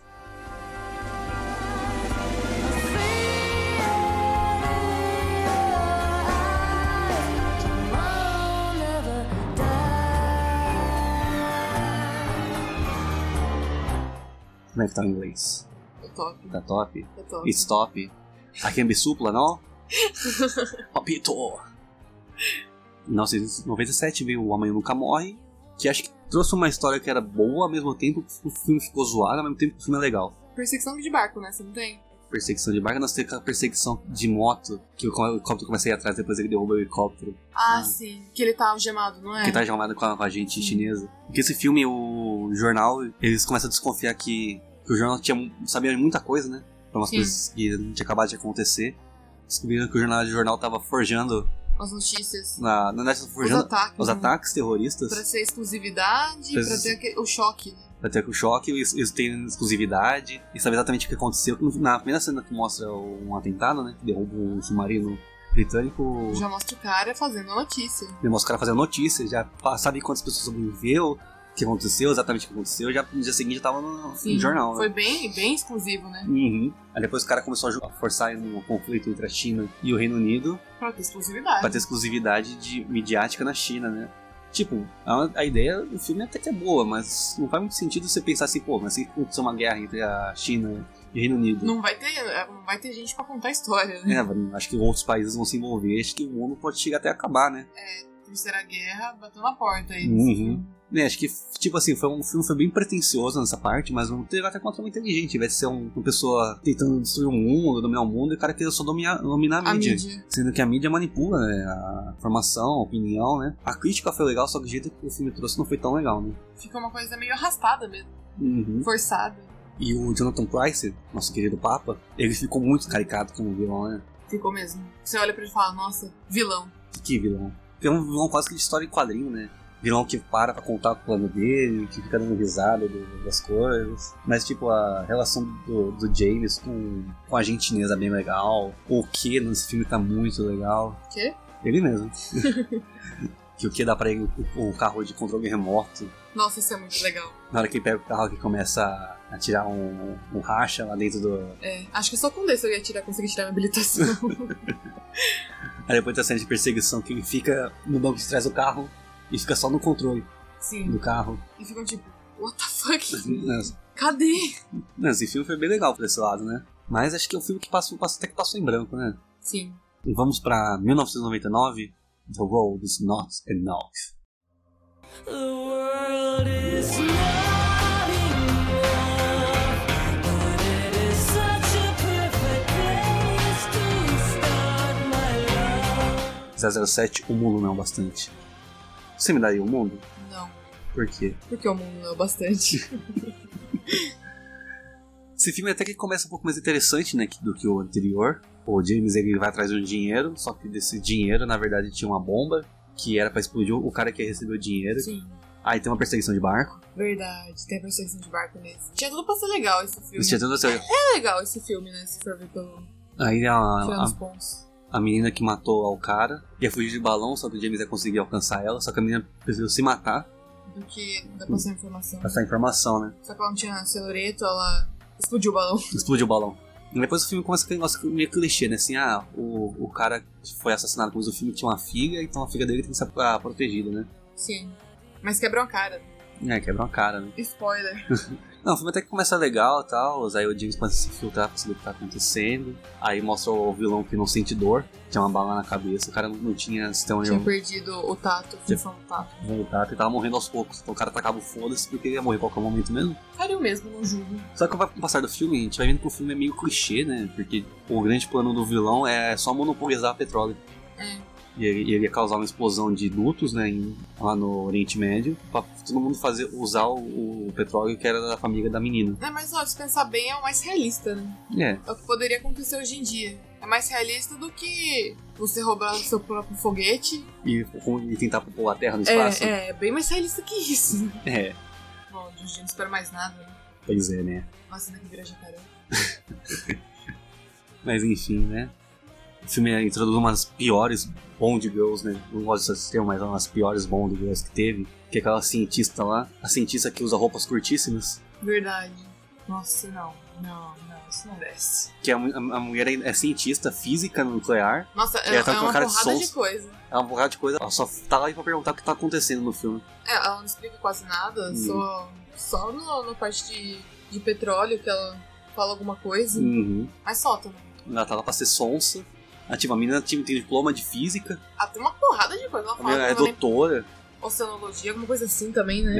É, e tipo, ela tá lá no filme só pra. Só porque a atriz é bonita, vai. Não, não, não, É. não, não fica dando volta pra falar uma coisa que é óbvia. Aí depois o filme tem um grande plot twist, né? Que na verdade a menina protegida era a vilã do filme. É, matou o próprio pai. Pra poder Ficar ficar, com o império da família da mãe. né? Poder do recuperar o petróleo. Império do Petróleo, que é da família da mãe, nossa. Que trama de novela da Globo, né? Pouco eu gostei, viu? Lá vai ser esse filme bem zoado, viu? Aí depois eles iam explodir lá o submarino pra poder lá explodir, sei lá, o que na, na, na, nessa parte do filme acho que eu já tava de saco cheio né, dele. Não, Eu tava prestando atenção, mas eu não tô lembrando mesmo. O cara tentou causar uma explosão nuclear, acho que era aqui na, na Turquia, né? Alguma coisa assim. pra puxar atenção, alguma coisa assim, né? É, pra distração, nossa. Esse filme tem o Hagrid de novo, né? É ele como amigo e não amigo ao mesmo tempo. É, ele tá ajudando a a vilã ao mesmo tempo. Ele que- tá ajudando o bonde ao mesmo tempo. Uhum. É legal ele, ele tentando fugir lá do, da piscina de caviar que caiu. Nossa, sim. Parece mais petróleo do que caviar aquilo. É. Não faz muito sentido caviar. Não faz, não. Tava lá uma gosma, uma gosma preta. Quem conhece caviar sabe que não é gosma. São bolinhas pretas. Uhum. Tá bem esquisito. Tinha outra coisa memorável nesse filme. Só que é tão memorável que eu já esqueci. É, o, ele James Bond preso na cadeira, o Hagrid salva, ajuda ele a escapar, a ah, tem menina... o óculos raio-x, né? Ai, verdade. E aí ele mostra as armas. Uhum. Mostra que todo mundo na- no cassino tava armado. É, foi- é quando ele vê o, o Hagrid, né? Uhum. Então levou pra visitar o Hagrid pela primeira vez. É só isso também. Uhum. É, mas é outro filme bem esquecível, né? Mas ó, Ah, mas eu gostei desse filme até. Eu sei que é ruim, mas eu gostei. nada que é ruim que acho que não possa ficar pior, hein? Será? Vamos lá, 2002, Die Another Day.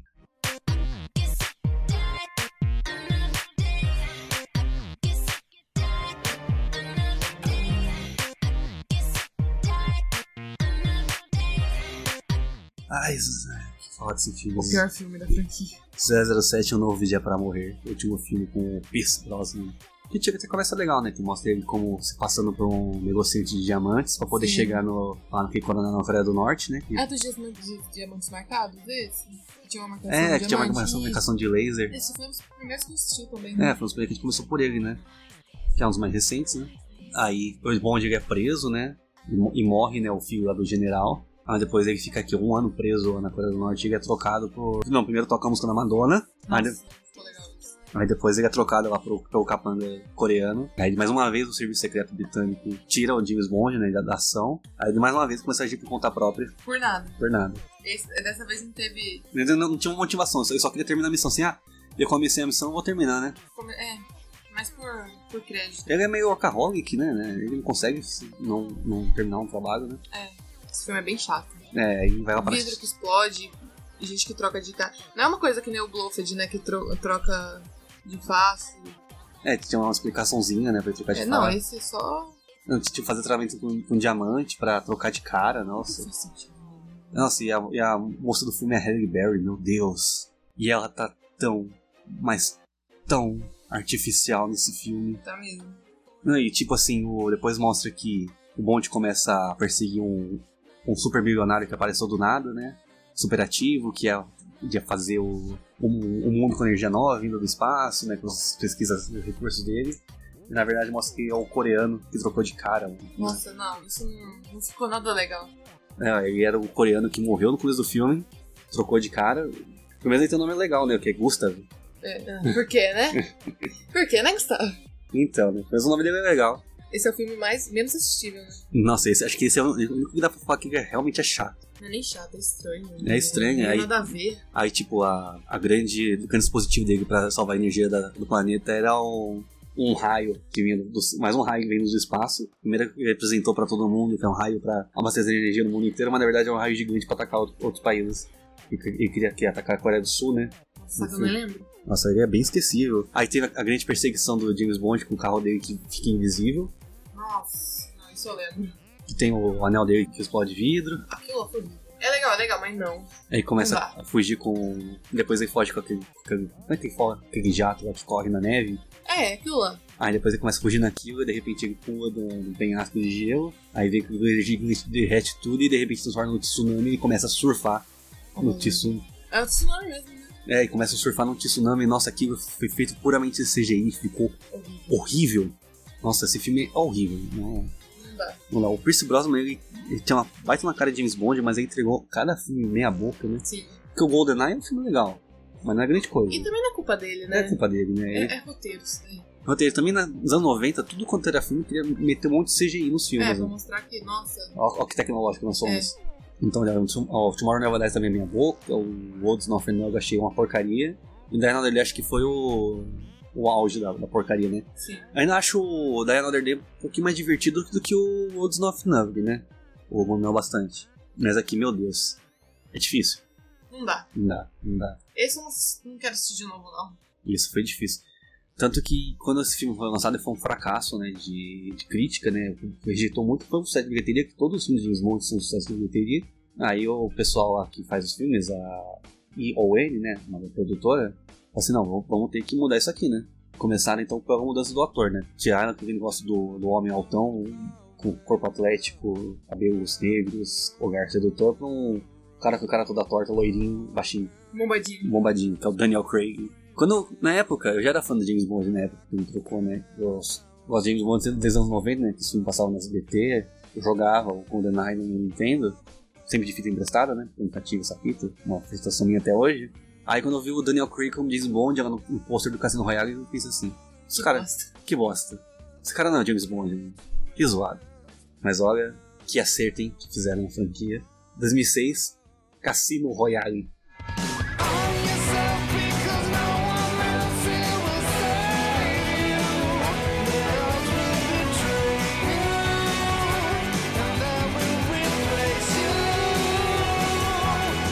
Deu muito certo. reimagi- reestruturar toda a franquia. Tiraram essas tecnologias absurdas, tiraram o, o James Bond fodão, tiraram a, a trama de União Soviética, de chinês que trocava de cara, meu Deus. Tirando essas bizarrices. Tiraram todas as bizarrices e fizeram um filme mais coerente, né? Nossa, perfeito. Perfeito. Eles se inspiraram bastante no- na trilogia do Bourne, que tava no auge na época, né? Com o Matt Damon, eles se inspiraram bastante, trazendo um filme de personagem mais realista. Ele lembra bastante os filmes antigos, né? Ele tem um ar, né? Dos filmes do Sean Connery.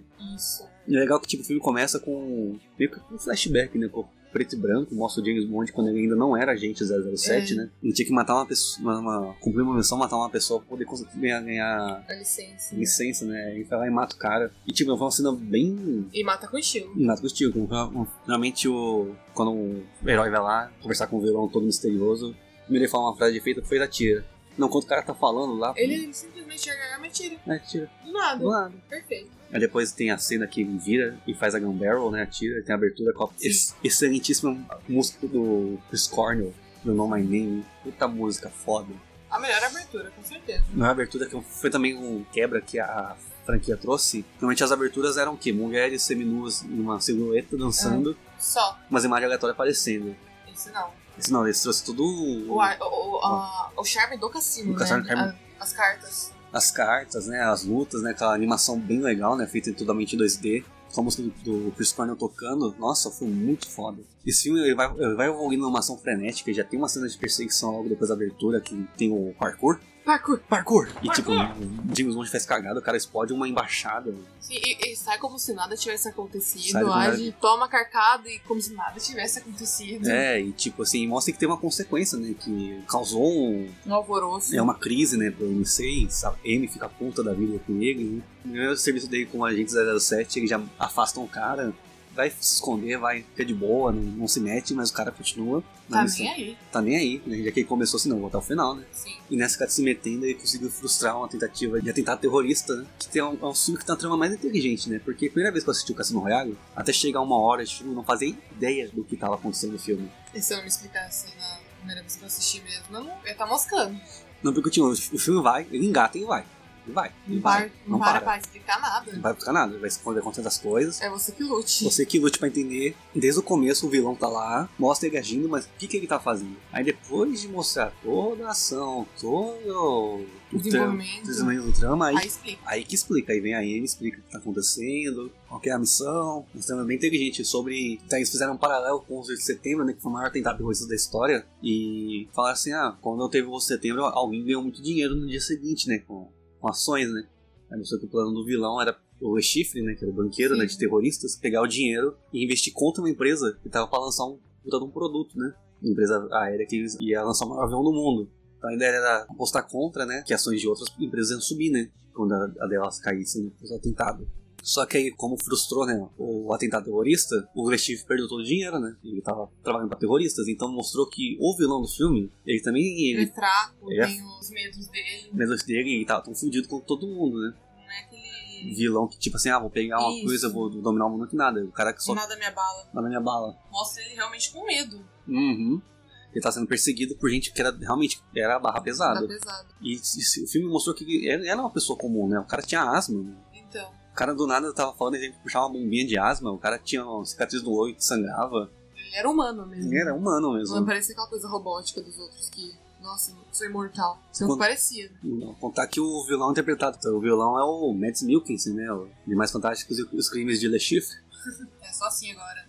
Aham. E tipo, puta do vilão foda, né? Demais. Ah, é? Não é aquele vilão caricato. Uhum. Acho que isso foi o que mais puxou nesse, nesse filme, nesse vilão. Ele não é nada. Ele ele não parece vilão. Uhum. Você olha pra ele, ele é só um apostador que tá perdendo dinheiro. Uhum. Foi uma- realmente um grande acerto, né? O Le Chiffre. É o grande plano do Le Chiffre. Era que fazer um grande roubo.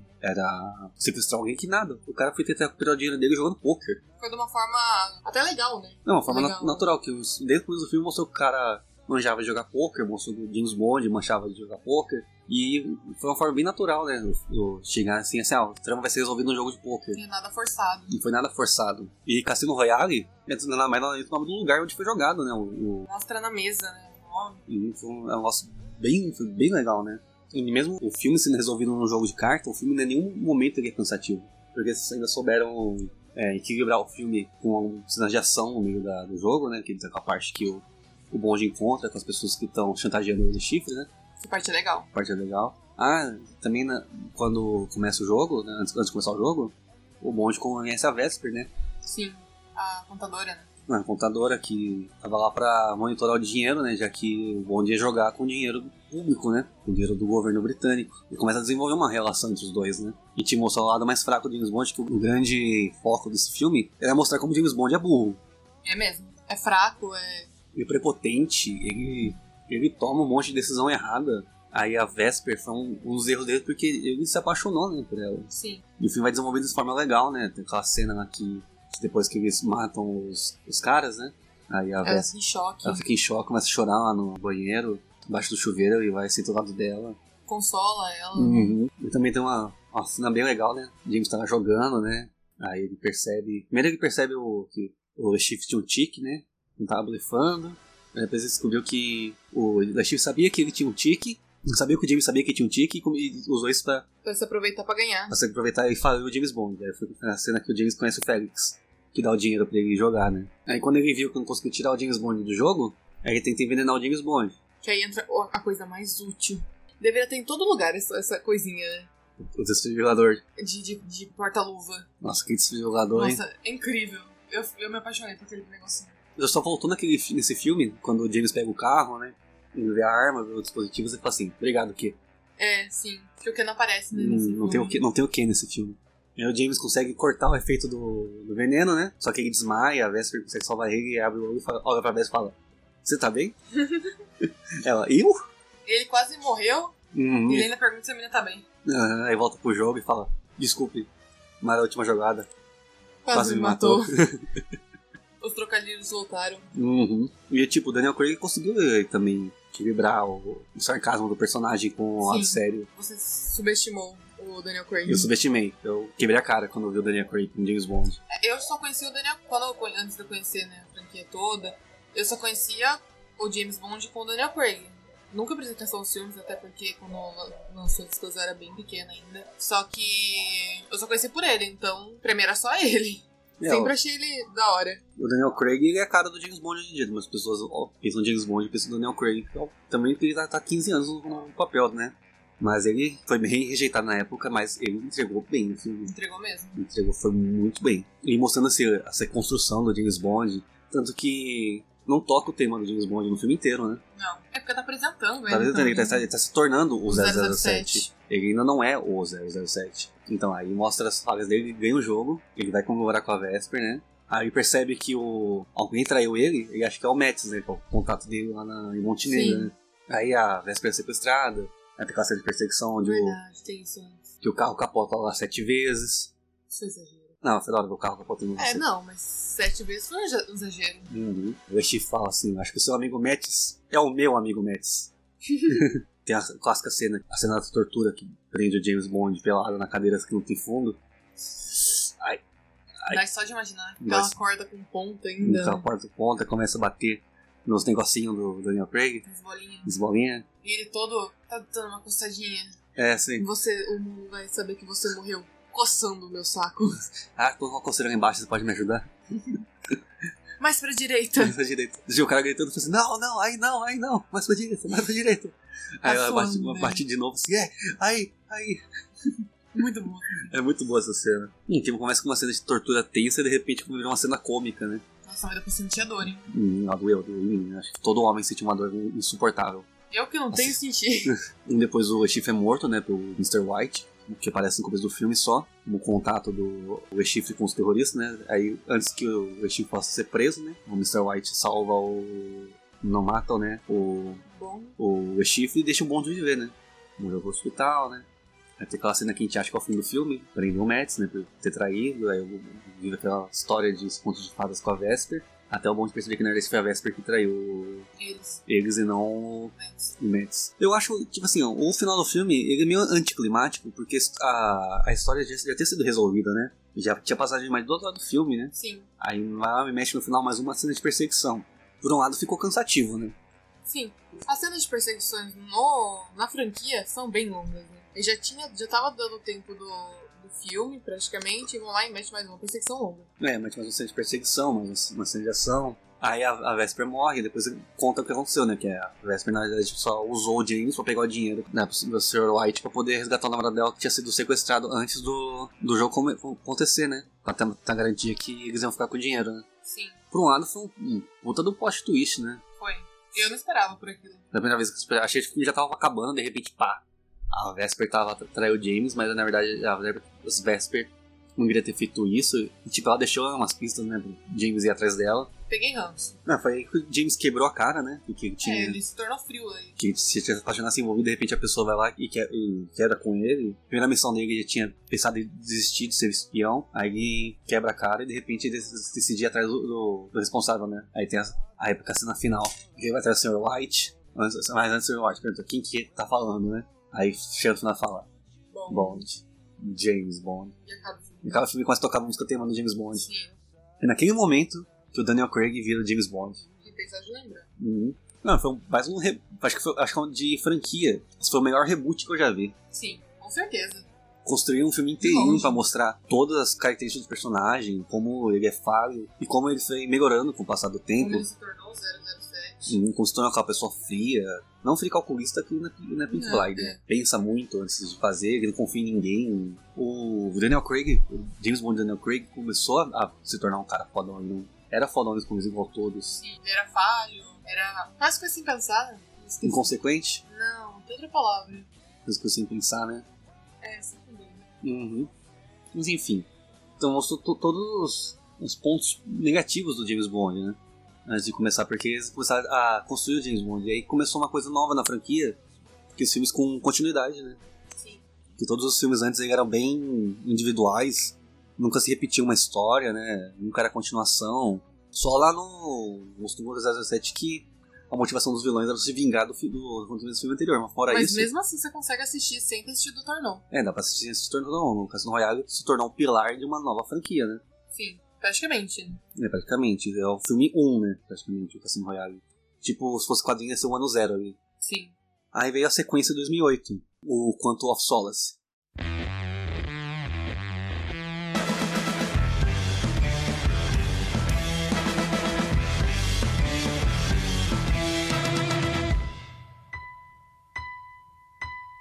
Esse filme, Quanto of Solace, Não ele lembro de nada. é difícil na vida esse filme, porque ele foi feito numa época difícil. Foi feito na época que teve aquela greve dos roteiristas, né? Então o filme que foi feito na. de qualquer jeito, né?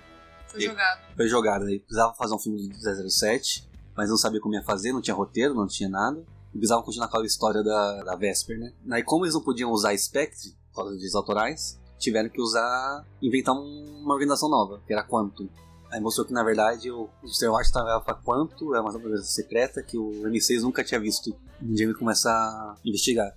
Tipo, esse filme, ele, ele acaba me- cometendo uns clichês de filme de ação dos anos 2000, que já começa, né, a primeira cena do filme já é uma perseguição de carro. Aí depois que tem a cena, cena de conversa, vai outra perseguição. Aí depois o James Bond faz cagada, de novo a Amy tira ele do serviço, aí começa a seguir por con- conta própria, aí conhece a Camille, que é a- que ele não faz ideia de quem seja, porque ele tá caiu de paraquedas. Aí, tipo assim, a história da Camille é até que interessante, né? Que ela tenta se vingar da, da morte da família dela por conta de um general a boliviana que matou a família dela. Só que, tipo assim, é é meio confusa a história desse filme, né? A única coisa que eu lembro desse filme, porque realmente marcou, foi a referência ao Goldfinger. né? É, que matou aquela mo- moça lá, junto com o James. Matou ela, e cobriu ela de petróleo e jogou ela na cama, igual no Goldfinger. É, a única coisa que eu lembro desse filme, porque eu não lembro absolutamente nada. Mas esse filme tem um, tem um bom potencial, porque o, o vilão do, Nick- do Nick Green, que é um dos líderes lá da Quantum, ele é um falso, né, altruísta, né, ecológico, fala que tá construindo coisas pra salvar o meio ambiente lá na, na Bolívia. Na verdade, ele tá ajudando um ditador, tomar o poder, pra ter controle do petróleo e da água, né. Tipo assim, pra realidade que a gente vivia lá, no- lá nos anos 2000, né, nossa de briga por petróleo, depois fala que a água vai acabar do planeta, e brigando por causa de água e tal, era um baita de um uma trama, só que se perdeu tanto, se fala de falta de roteiro, falta de história, Se enrolou. se enrolou tudo, né? A Amy que tava achando que o James Bond tava matando todo mundo, né? Que passar um caminho, de repente o, o James, James foge do cara do M6 prendendo ele, de repente ele vai atrás da Amy, e a Amy fala assim, não, vou te ajudar. Tipo, dois minutos atrás tinha mandado prender ele, depois que o James impede de ser preso, volta e fala assim, ah não, vou te ajudar. Esse filme aqui tem o, o David Harbour fazendo o agente corrupto da CIA, o Hopper do Stranger Things. De nada. Nossa, esse filme realmente é, é bem pouco Pior que a memorável. gente assistiu o trailer, porque eu não tava lembrando de nada. Uhum. Ajudou muito. É, é um filme bem esquecível, né? Acho que é um dos mais fracos da franquia. Ele, como ele foi feito assim, sem Ó, As pre... Não é as pressas, umas né? pressas, né? Fez do jeito que dava pra fazer. Esculachado. Foi bem esculachado o jeito que foi feito esse filme. O Cassino Royale fez, foi feito tanto cuidado e veio a sequência. É um filme todo esculachado, o filme não tem nem duas horas de duração. Ele é totalmente corrido, a história dele é completamente confusa. É lá no final do filme que vai trazer de- a- aquele negócio da Vesper, que na verdade o cara tava aplicando golpes, falsos sequestros, pra poder pegar dinheiro de pessoas que trabalhavam com o tesouro dos, dos países, né? Aí no final do filme acaba com ele jogando fora da Vesper longe e se tornando James Bond de novo, né? Final do Fantasol que saiu pra gente igual. Final do Fashion Royale, que ele larga uma coisa do passado dele, um- uma faga dele e se torna James Bond. Nossa, eu não lembro o nome. De verdade. Então vamos pro próximo, 2012. Skyfall. Let the sky fall when it crumbles. We will stand tall and face it all. Together, let the sky. Esse é top, hein? Nossa, acho que é o, Esse é o meu segundo preferido. acho que o Skyfall. Ele. 007 Operação Skyfall, né? Brasil. Que título. Vamos no- nos originais, vai. Melhor. Que título. Eu acho que eu fico puto com esse título, porque Operação Skyfall. Skyfall é o nome de um lugar, mano. É porque a operação, porque o, o, a trama final se passa lá. Né? Não faz sentido. Mas enfim, Skyfall, ele, ele, de todos os filmes dele, eu eu acho que é o mais diferente de todos, né? Que começa com um filme de ação, assim, mais, mais autoral. Que primeiro que ele já começa, já vai direto pro filme, não tem nem a Gun Barrel no começo. É bem diferente mesmo. Aí começa o, o James, ele parece que, parece que realmente é um, um agente qualquer, né? Ele vê lá o, o HD sendo roubado e começa a perseguição lá, na- de novo, em, em Istambul, né? Parece que eles Sim. gostam da Turquia. Deve ser mais barato gravar lá, né? Aham. Aí tem toda a perseguição, a perseguição foi bem foda. Aquela parte que ele tá. que ele vai pra cima do trem, aí pega a, a escavadeira, aí arranca uma parte do trem, cai dentro do trem, ainda cai arrumando o terno. Sim. Aí toda aquela cena de luta, aí a, ele manda atirar no, no, no cara, a qualquer custo, aí o tiro acaba pegando no, no James e o James morre. Morre entre aspas. Morre entre aspas, mas primeiro começa a tocar dela. É, essa é muito legal. Uhum.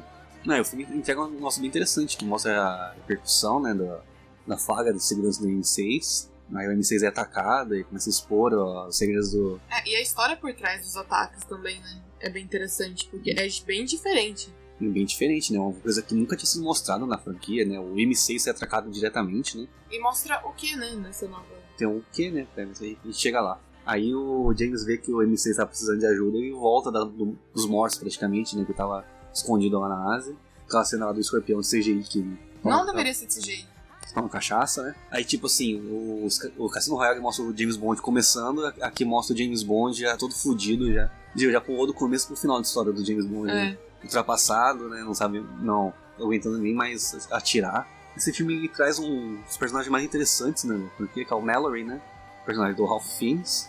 Sim. É alguém a mais. né? Não, Alguém a mais, né? Porque, tipo, mostra que, que a Amy, ela responde a alguém, né? Tem a. Tem a hierarqui- hierarquia. Hierarquia. Quem sabe, tipo, os outros filmes até mostravam o ministro da defesa, o primeiro-ministro britânico, mas era uma coisa que passava assim, meio por cima, que mostra como o Mallory como um antagonista da Amy, né? Meio que botando limites nela. Lá no chão, que ela tem tá limite também. Uhum. Tanto que eh, até pensaram no começo do filme que o Mallory tá lá pra boicotar ele, né? Aí o Bond volta, aí começa a investigar o negócio lá do, do HD, sumiu a, a lista dos agentes, né? Começa a divulgar, começa a Expor, né? expor né, os agentes, né? E usaram o YouTube, né? Era, Sim, a plataforma mais acessada. Hum. se fosse hoje em dia, eu tinha- teria usado o TikTok, né? É, TikTok e Instagram. né? E apareceu o nome dos agentes e acabam tocando o nome dos aqui. Oh não! Oh não! Oh não, não, não, não! Tá achando um TikTok? Uhum. Um bonde mesmo todo fudido. A missão aí conhece o Q, né? Acho que isso- a, a nova roupagem do Q foi bem interessante, que o Q antigamente ele era um, um cientista que bolava qualquer tipo de equipamento, né? Aquele Sim, bonde. se olhar pra cara dele, você falava, nossa, esse é brabo. Você é brabo? Aqui o cara fala assim, ah, toda, toda divisão Q tá aqui seu equipamento. Uma pistola e um rádio. E não dá nada pra ele, é um molecão de óculos Uhum, nerdão. É que esse filme ele trouxe assim, um, um negócio mais próximo da, da realidade. A realidade, tipo, o cara da, da- do departamento de inteligência é um, um nerdão um hacker, né? O cara tem. O cara do TI, é o cara do TI. Ele até briga, né? Falando assim, aí se esperava uma carne explosiva. É, isso foi ano passado. Uhum. Não, foi um jeito muito legal de trazer o, o Q de volta, essa franquia. Aí o James vai lá tá até a China, né? Ah, continua lutando com o cara da, da lista.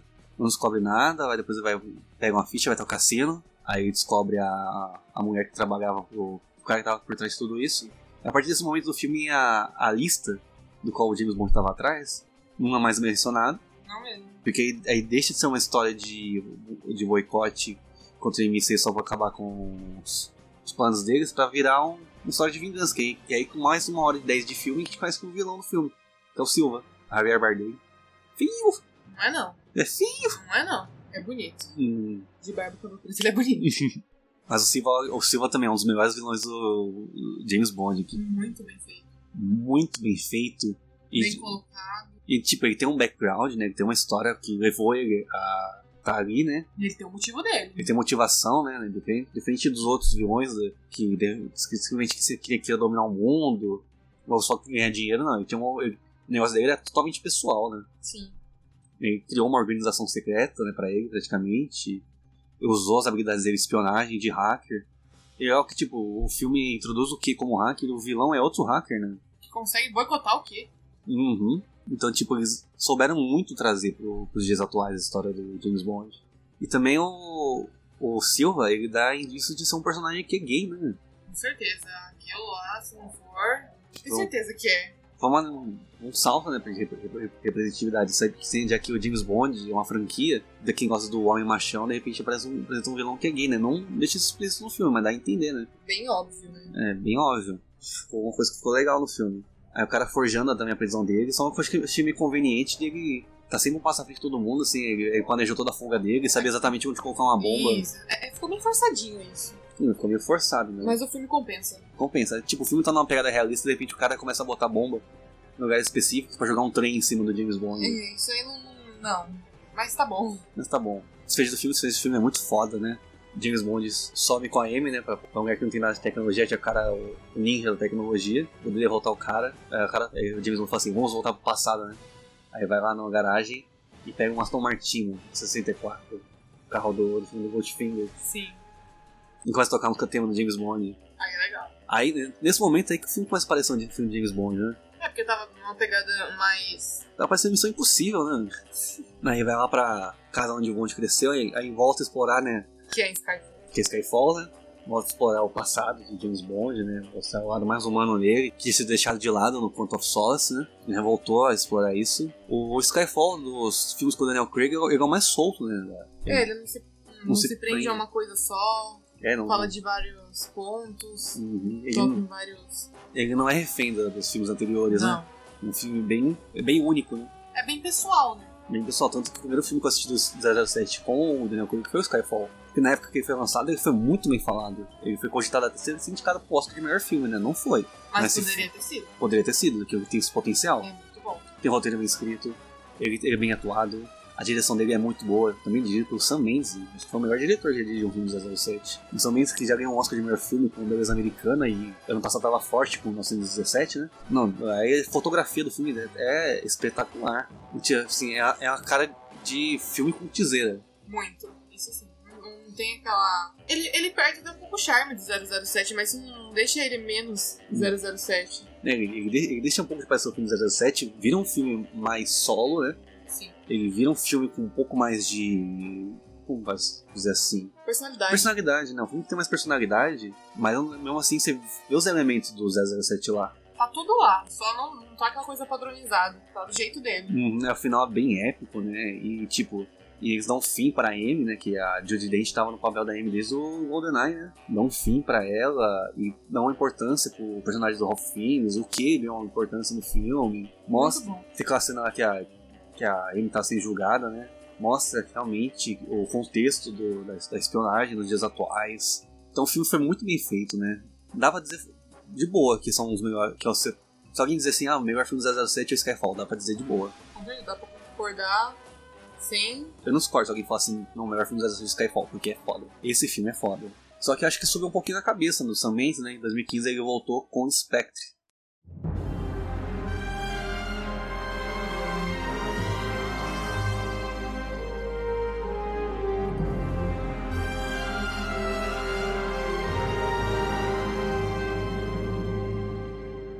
É.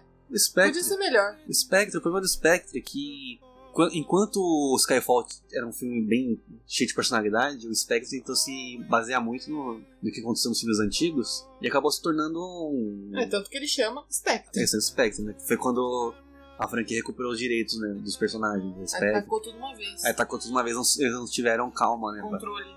Controlar as coisas e coisa demais. O filme começa até bem, né? Ele começa com o melhor cena de abertura que o filme das, das, das tem, né? Lá no, lá no México, começa com um plano de sequência mostrando o Dia dos Mortos. Nossa, é muito bonito. Aí é uma sequência muito bonita, mostrando, passando por toda a Legal. multidão, aí mostra o James Bond, ele leva a menina pro quarto, ao invés de. Vai pra sacar. Aí depois disso ele- ele vai pra sacada e e começa a continuar o plano de sequência até chegar no objetivo dele. Pra explodir lá o cara. Aquela cena do helicóptero, nossa, muito bem feita. Sim. Bem realista, né? O cara, não, o dublê que gravou aquela cena do helicóptero, o cara tem coragem. Só que aí o filme começa depois que passa a, a abertura, né? Com a música do Sam Smith. Deixa pro Sam Smith. Chega.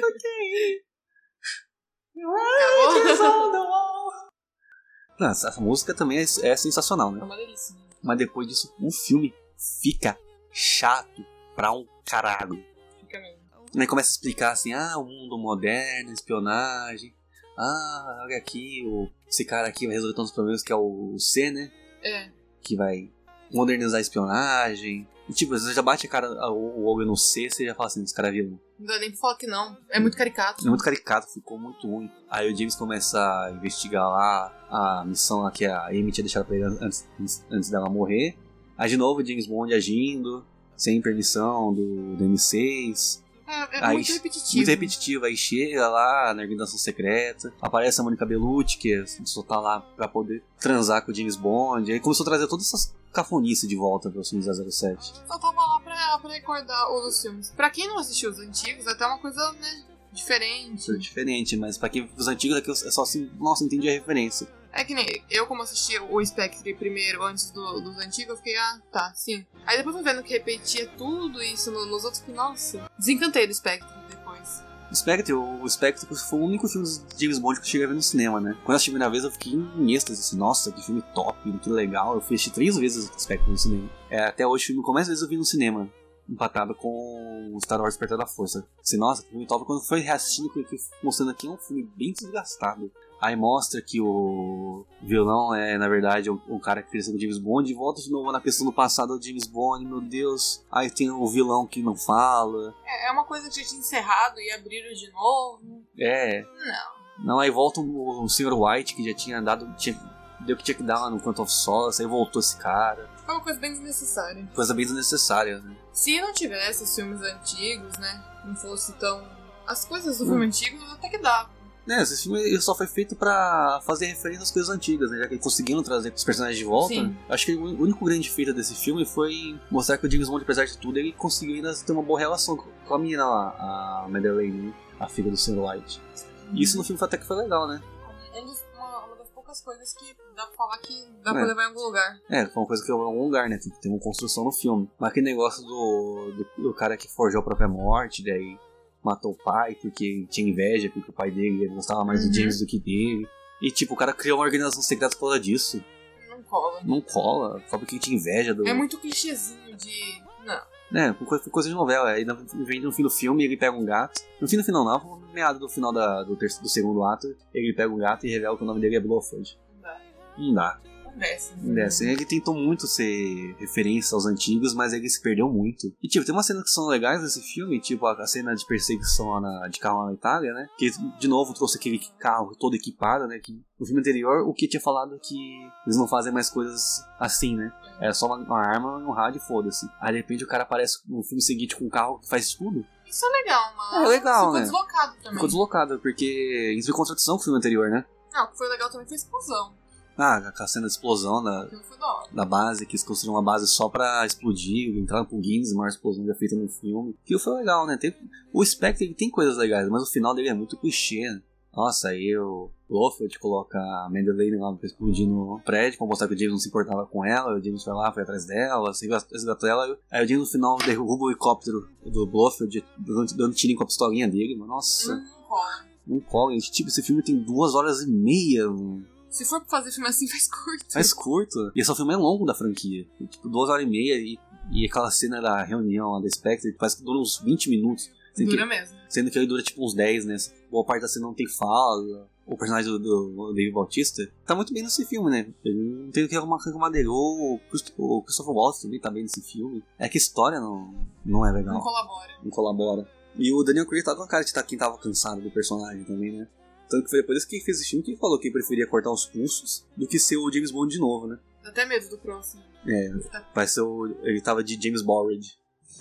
É, Então foi um filme bem cansativo. Se fosse o último filme com o Daniel Craig, ia ser uma despedida amarga. E é mesmo. Tomara, né? Vamos ver como vai ser esse. Não, né? Se assim- terminar com esse, daí ia ser melhor. É, porque o, no final do filme dá tudo a indicar que é o último filme do Daniel Craig, né? Que ele sai do M6, fica com a menina, pega o Aston Martin e vai embora, né? E não, não foi um filme muito memorável. Specs, ele trouxe a me- a mesma equipe que trabalhou em Skyfall. Por que que deu tão errado, né? Roteiro, né? Roteiro, né? Abusou demais. Abusou demais, né? Que assim, ah, conseguimos os direitos dos personagens de volta, vamos fazer tudo de novo? Vamos usar tudo de uma vez. Vamos usar tudo Um de uma vez, foi isso. E sim, ainda bem que o Daniel Craig voltou, pelo menos pra se redimir, né? Porque eu já tava pensando na- em outro ator, né? Tanto que a franquia demorou pra voltar a fazer filme. Spectre 2015, aí ficou 2016, 2017 em ato, porque também não sabiam que estúdio que ia lançar o filme, né? Que a MGM ela produz os filmes, fazia em parceria com a Sony, né? Desde o Cassino Royale. Aí perdendo a parceria com a Sony, não tinha quem distribuir os filmes, né? Aí demorou pra descobrir quem ia distribuir o filme, aí fechou o acordo com a Universal. Aí depois não, sa- não tinha, não tinha diretor, depois não tinha roteiro. Aí trocaram o diretor, trocaram o roteiro, reescreveram, só foram começar a produzir esse filme lá em 2018. O filme lançado no começo de 2019. Normalmente o filme do James Bond estreia no fim do ano, né? Entre mês de outubro e novembro. Aí, por causa de atraso e tal, o filme tava marcado pra estrear em janeiro de 2000 2020. Aí veio a porcaria da pandemia. Esse foi o primeiro filme que foi adiado, né? Quando começou a pandemia. Aí agora vai estrear só em abril desse ano. E olha lá. E olha lá. Acho que de abril não passa. Tá estreando muito filme. Uhum. E o James Bond não é filme pra streaming, né? É filme pra você ver em tela grande, né? Porque tem muito detalhe você pegar. Os filmes eles são filmados em película, né? Tem filme digitalzão, né? Tem um charme pra ver ele no cinema, tanto que os fãs de James Bond queriam que o Christopher Nolan dirigisse o, o novo 007, os Christopher Nolan queriam dirigir o novo 007, tanto que o Christopher Nolan foi lá e fez o 007 dele, né? Que é o Tenet, Muito bom. que é bom, mas, mas tem uma puta de uma cara de 007 que filme, hein? É um 007 com Interestelar. Interstellar, né? É a bala que, que tá invertida no tempo. Mas enfim, né? Mas a franquia tá viva até hoje, né? O Skyfall bateu um bilhão de bilheteria. Spectre, apesar de ter sido fraquinho, fez uma puta de uma grana, né? A gente tá com expectativas muito altas, tanto que eu até comentei com você que eu que o filme que eu mais queria ver em 2020 era o 007 novo, né? 007 é uma franquia que eu sofro desde criança, não é a minha franquia favorita, né? Acho que nem no meu top 5, tá? Mas eu tenho um grande apego por ela. É, Eu, eu tô me apegando também. De tanto assistir e falar. Não, tem muito material pra consumir dela, né? Tem. É Tem bastante bastante coisa pra aproveitar. dela. Bastante coisa pra aproveitar. Tem filme pra todo quanto é tipo de gosto. Tem, isso é verdade. Tem os livros do Ian Fleming. Quem gosta de ler tem pra ler, quem gosta de assistir tem pra assistir. Tem que gosta de jogar, tem pra jogar. que Tem jogos dos James Bond são muito legais. Tanto que faz tempo que não lançam um jogo bom, né? Do James Bond. Tá pra voltar, né? Ninguém tá pra voltar pros jogos, mas tá na hora de lançar um jogo novo, né?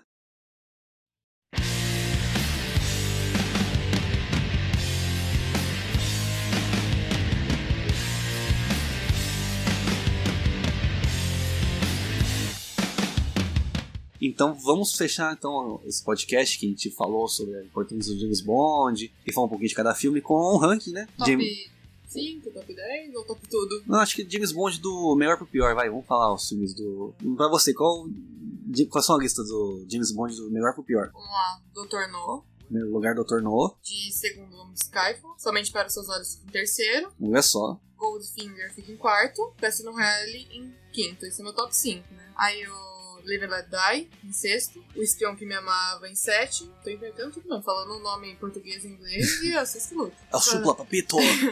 Aí vem Só Se Livre duas vezes. GoldenEye. Diamantes São Eternos. Fechou o top 10. Fechou o top 10. Moscou contra 007, A Serviço Secreto de Sua Majestade, Spectre, Octopus, Sua Manhã Nunca Morre, O Mundo Não é o Bastante, Permissão para Matar, Thunderball, Marcado para a Morte, e Na Beira dos Assassinos. Agora esses que vão vir, né, que são os quatro últimos, pra mim são bem... Os, os sons que não dá pra chamar de ruim, né? É, dá faca bem chatinho de assistir. Quanto of Solace, O Homem com a Pistola de Ouro, Um Novo Dia para Morrer e O Foguete da Morte. Isso é o top 24. Sim. Bom, pra mim, os filmes do James Bond, pra mim o melhor de todos é o Cassino Royale, de longe. Foi um filme que eu tive muito preconceito de assistir e de repente virou meu favorito. Meu segundo favorito é o Goldfinger. Em terceiro, O Espião que Me Amava. No quarto, Moscou contra 007. E em quinto, Skyfall. Meu top 5 é esse. Cassino Royale, Goldfinger, O Espião que Me Amava, Moscou e o Skyfall. Depois vem Dr. No, Baita no Fumão. Vive and Let Die, GoldenEye. O 007 só se vive em duas vezes. O, acho que fechando, uma- ah, agora já tô top 10, fechando o top 10 com a Serviço Secreto de Sua Majestade. Um filme ba- bem Bom. bacana. Depois veio o Thunderball, que é um filme que é bom, mas ao mesmo tempo- ao mesmo tempo que é chato. O Permissão pra Matar, o Apenas para Seus Olhos. Octopussy, Diamantes São Eternos. Spectre, Marcado para a Morte. Agora começa a ver uns filmes que eu acho que são realmente meia boca. Amanhã Nunca Morre. O Quanto of Solace. Na Mira dos Assassinos. Contra o Foguete da Morte. Um Novo Dia para Morrer.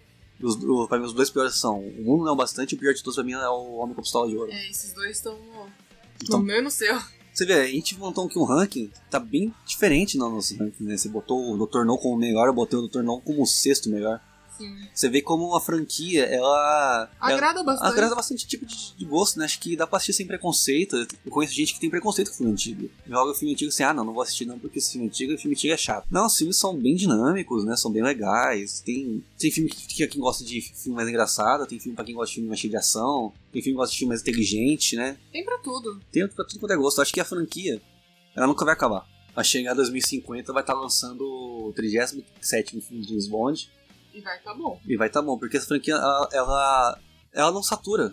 E sempre vai ter um vilão novo, né? Não vai ter um vilão novo, porque ela sempre vai ser adaptada com os dias que a gente vive, né? Sim. Diferente, Sim. diferente de, tipo, Vingadores. Vingadores agora encheu o saco. Dá- A gente não quer mais ver filme de Vingadores. Também Marvel tá lançando filme de Vingadores todo ano, né? A gente encheu o saco, não quer mais ver Vingadores. Ah, Velas Furiosas, encheu o saco. Tá no No nono. Um nono, já. Não, no novo você não quero mais ver. Ah, Star Wars, Star Wars também, não, não quero mais saber de Star Wars. Me dá, mais, só, me dá minhas séries e deixa Star Wars qui- quieto lá no cinema. 07 não, quase 60 anos de franquia. Dá pra mudar ator, dá pra mudar, dá pra mudar tudo. né? Dá pra mudar ator, dá pra mudar, Renovar. renovar. E sem contar que esqueci de falar também dos personagens marcantes né, que essa franquia tem. Além do James Bond, tem o, o M, né? Que é o líder do M6, que por um bom- por um bom tempo foi o Bernard Lee, né? Sim. Aí que depois trocou de ator, né? Não ficou tão memorável. Aí veio a Judy Dent no GoldenEye, que ficou ah, Perfeito. perfeito, né? Legal ver, tipo assim, o James Bond ser um- aquela figura machista, né? Do, de uma É, sociedade tóxica. Sendo comandado por uma mulher. Uma mulher que era metade do tamanho dele- dela e, e toda mirradinha, né? Imagina. O cãozinho bravo. Cãozinho bravo, né? O Pinte raivoso. Pincher raivoso, né? E tipo, ficou muito bom. E depois trouxeram o Ralph Fiennes, né? O Valdemar. O Valdemar. O Ralph Fiennes também encaixou muito bem no papel, né? Muito bem mesmo. Temos o Q, que é o chefe da, da divisão de dispositivos, né? Na minha opinião, é o melhor do filme. A franquia não fica assim, sem ele. Não, porque toda vez que o Q aparece no filme, a gente vê que a gente ganha cenas cômicas, né? Que sempre que É. apresenta o, Ele é meio bobão. E, a, e James Bond sempre tira onda, né, dos equipamentos. Aí foi o Desmond Llewellyn, né, por um tempo, né, ele foi o ator que mais fez o James Bond. Ele foi o que do Moscou contra 007 até o, o Mundo Não é o Bastante. Depois foi o John Cleese, né, o ator do Monty Python, que continuou com esse, com esse ar mais cômico, né, do personagem. Aí quando teve reboot, né, eles jogaram esse- o que para escanteio, né, já que James Bond não precisava de dispositivos. Trouxeram ele de volta no, no Skyfall, de jeito bem natural, só que chutaram o balde no Spectre. Espero que no, novo filme o que seja bem legal, né? Sim. Tem a Money Penny, né? Que é uma personagem bem icônica. né? Nossa, maravilhosa. A atriz que fez a Money Penny, nossa, acho que ela, ela era bem mais bonita que qualquer outra mulher que apareceu no filme. Com certeza. Ela tinha uma, uma classe, ó. Apaixonada por ela. E ela foi a Money Penny até os últimos filmes com o Roger Moore, Ela né? ficou 23 anos que a gente viu. Uhum. E a Money Penny, tipo aquela, aquela mulher que o James Bond, com quem o James Bond flertava, Ele nunca tocou nela. Aí nunca tocou nela, nunca dava o próximo passo, né? E era tipo assim, é, que que crush de trabalho, né? Sempre, sempre vai ter assim no trabalho alguém que você dá um. Eu não, né? Outras pessoas. Hum. Você dá um olhar assim aí, beleza? E tipo, no começo, no- quando, quando era com o Sean Connery, o Sean Connery chegava no escritório dela, jogava o chapéu lá no cabideiro. Nossa, icônico. Icônico. Aí o Money Penny começava a ofertar com o James, aí o M ligava e falou assim. Cortava a onda Cortava na e falou hora. assim: Money Penny 006 está com pressa. E, e nenhuma mais acertou, né? Nenhuma Hum. Depois- Money Penny depois- foi tão perfeita como ela. A Money Pennies do filme do Cristiano de Dalton com o Percy Brown foi bem tosca, né? Nossa, no Um Novo Dia Pra Morrer, que botou ela com óculos de realidade virtual, imaginando que tá transando com o James, foi muito tosco. Erraram feio a, a mão da Money Penny nos anos Já que a, 90. que a atriz, a, a original, né? Acabasse com a Money Penny, não, não faz o que fez. Aí quando voltaram com a franquia no Castle Real, eles jogaram a Money Penny pra escanteio, né? É, não- é podia ter pensado assim. É, aí veio no Skyfall, eles deram uma história de origem pra Money Penny, mostrar que ela era uma agente de campo que... Mas eu não curti, porque depois, ela, se fosse pensar nisso, ela deixou a gente de campo virar secretária. Uma secretária, né? Não, não colou. Não isso, colou. Isso eu não gostei. Né, acho que É só... uma coisa que eu mudaria. Eu acho que ou se continuava sem a Money Penny, né, desse, dessa Deveria ter continuado. e tivesse deixado a Naomi Harris como uma personagem tipo a 006, a 008, Sim. né? Com certeza. Isso sim. Já dá um spin-off aí. Dava spin-off, se Então, botar Perderam a oportunidade. Perderam a oportunidade, ser um personagem da Naomi Harris, a Naomi Harris com uma baita numa atriz, né? Ser um, um espiã num outro, Perderam. num outro filme, né? Perderam totalmente. Só pra fazer, fazer uma referência da Money Penny, né? No... Deixar isso sem, porque ia ficar bem melhor sem do que falar que ela era uma ex de emprego. Aí a Spectre ela só, só atendendo o telefone, né? É, porque pensa a frustração. Você deixa de ser uma combatente de campo pra virar uma secretária. É. Não, aí não ficou legal isso. a nova não. abordagem da Bonnie- da Money Penny ficou zoada, Não, né? ficou horrível, horrível. E acho que pra encerrar esses personagens icônicos teve, teve o Félix, né? Sim, ou melhor, que o personagem também. Félix que cada filme que aparecia ele era. Nunca decorei. Se aparecesse. Se você não faz pra mim que era o Félix, eu não ia saber quem era. todo, todo filme que apareceu era um ator diferente. Que, tipo, o auge da Guerra Fria é a luta dos Estados Unidos contra a União Soviética, né? A- o Reino Unido era só um aliado, né, dos Estados Unidos. Aí o, o Félix aparecia pra ser o- a mãozinha americana na, na história, né? E com o passar do tempo, o Félix foi um personagem que não foi desgastado, né? Não, isso não. Eles jogaram de escanteio o Félix no filme. Porque ele também não tinha muito tempo de tela, mas o, o tempo que ele tinha de tela, ele fazia muita coisa. Fazia muita coisa, ajudava bastante. Aí, tipo, botar ele como. Como a motivação do James lá no Perdição para Matar ficou muito da hora. Ficou muito legal aquilo. Infelizmente, nos filmes com o Pierce Brosnan, eles jogaram meio de escanteio, né? O o Félix eles trouxeram um, um outro personagem da inteligência chinesa, né? É. Tudo bem, precisava ter um pouco de representatividade no filme, só que não precisava descartar o Félix, né? Podia ter usado o Félix como uma descendência, né? É, botar botar um ator que fosse, tipo, uma descendência asiática no Félix. Vai jogar com o Félix pro escanteio e trazer um agente de- da inteligência chinesa, né? Tanto que quando veio, voltou ao reboot, né? Botaram um ator negro pra fazer o Félix. E ficou perfeito. E ficou perfeito, o Jeff, o Jeff Ele Wright teve ficou muito cara perfeito. de Félix. Eu fiquei mu- muito frustrado quando eu vi que o Félix não apareceu mais no Skyfall no Spectre. Que bom que vai voltar no filme, né? This is the end, beautiful friend. Bom, acho que é isso, né? Esse foi o nosso primeiro podcast especial sobre franquias, né? Mês que vem vai ter mais um episódio especial. Vai ser sobre franquias, pode ser sobre diretores ou atores, né? Isso a gente decide depois. São episódios diferenciados, não tem aquela treta básica, Mais comentários, né? mais comentários, mais uma celebração, né? De franquias, né? E não tinha como não, não começar com o 007, já que Star Wars foi tema de outro episódio, né? É, esse vai ter treta. É, esse aí, infelizmente, a gente não- não. Teve como contemplar, teve que ser treta mesmo. Esse aqui é, é um episódio de contemplação, né? Porque realmente 07 foi uma franquia muito importante pro cinema. Marcou minha vida, né? Que eu sou fã dela desde criança. Eu cresci, né? Com 007. É difícil ver pessoas com tipo, minha faixa etária, tipo 20 pra 30 anos, que é fã da franquia, né? Que acabou se tornando uma coisa que ficou no passado, mas ela, tem, ela tá sobrevivendo até hoje, né? Tá, com certeza. Porque senão não teria, não teria os filmes Não novos. teria os filmes novos, né? Se não, não fosse, não sobrevivesse, não teria filme batendo um bilhão de bilheteria, né? Mesmo assim, não é uma franquia que pessoas conhecem, assim, são fãs. Você não vê coisas pra comprar, 07 não tem camiseta pra comprar. Não tem muita Não tem muito colecionável, tem uns funcos, assim, de filmes pingados, né? Devia ter de todos, né? Deveria ter o Roger Moore de palhaço. Devia ter o Roger Moore de palhaço, com um funko. Funko, pelo amor de Deus, faz um funko do Roger Moore de palhaço. A gente vai começar a produzir em casa isso daí. É, não, não, não incentiva um a gente a praticar pirataria. Eu quero comprar, eu quero dar dinheiro pra vocês. A caixinha bonitinha Caixa- da Funko. com com o Roger Moore vestido de palhaço.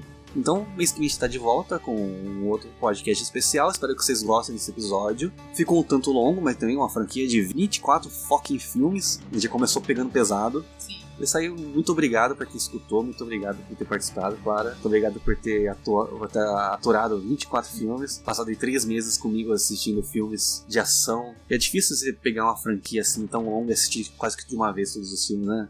É, isso é verdade. Mas a gente conseguiu encarar, não foi, um- Sim. não foi cansativo. Não foi mesmo. Um, dois por dia estava ótimo. Eu recomendo muito pra quem nunca assistiu 007. A gente sei que a gente entregou muito da história dos filmes aqui, mas como são filmes antigos, né? Olha, vale, vale a pena é. uma revisitada. Eu, como uma pessoa que não tinha, não sabia quase nada da franquia e do nada, né? Foi bem do nada mesmo, que eu, A gente come- com- eu, a eu gente entrei começou. de cabeça nisso. É, assim, ah, vamos assistir Casino Royale hoje? Ah, você gostou, É. assim, ah, vamos ver os outros? Vamos, lá. é, vamos ver os outros. Tem 24, tá? Eu, ixi, mas amo. Valeu muito a pena. Vale muito a pena. Recomendo muito pra quem não, nunca assistiu, que nem eu não tinha assistido. Pra quem não gosta muito de filme de ação, tem o, o lado de espionagem. Eu não gostava. Não é que eu não gostava, né? Eu Não assistia muito. Eu sou mais do lado geek do negócio. Eu acho que o, o 007 é uma franquia, sim, ela é bem geek, né? Porque ela tem todo um universo construído em volta dela, né? Tem Ah, isso muita é coisa verdade. pra consumir. Ela não. Ela não é, assim, mega estereotipada, assim, de ligação assim, ah, perseguição, tiro, homem bombado, não tem nada disso. É, não é um Velozes e Furiosos, Não Velozes e Furiosos, né? que é bem. É, deu pra entender. É uma franquia que tá com 60 anos aí, em produção que nem nenhuma franquia antiga que tá em produção até hoje. Não mesmo, acho que é a. E, e é ininterrupto, né? Há 60 Sim. anos ainda interruptos. Teve um hiato de 5, 6 anos e Mas um tava outro lá. mata matava sem produção. Eles nunca pararam de produzir filmes do 007. E vai ser muito difícil, porque, tipo, Star Wars já parou a produção, Harry Potter parou a produção, Senhor dos Anéis parou a produção, Velozes e Furiosos vai eles anunciaram que vão parar a produção. É, se espera, né? A gente espera que pare. Amor de Deus. E, tipo, nenhuma outra franquia continuou sendo produzida ainda ininterruptamente como foi 007, né? 60 anos quase sem parar. Dá mu- É muito mais recomendado se você quer assistir um filme mais inteligente, vai assistir o Skyfall, quer assistir um filme mais dinâmico, vai assistir o Cassino Royale, que é um, um filme com, com ar de classe, vai assistir o Goldfinger, que é um filme assim, bem tecnológico, vai assistir o GoldenEye. Então tem filme pra tudo que é tipo de gosto. Só dá um Google lá que você acha. Uhum. Então sorteia um filme e se divirta, já que dá pra assistir aleatoriamente, né? É. Essa grande vantagem dessa franquia, você pode assistir qualquer filme em ordem aleatória. Eu mesmo que assisti em ordem aleatória, acho que o primeiro filme que eu conheci foi o GoldenEye, depois eu fui assistir O Mundo Não é o Bastante, Tudo a ver, né? tudo a ver, depois eu fui assistir O Espião Que Me Amava, Tudo a ver. aí que eu assisti o Skyfall, o Casino Royale, depois que eu fui pensar sobre o Sean Connery. Então, tipo, pega um, abraço e vai. Seja feliz. Seja feliz.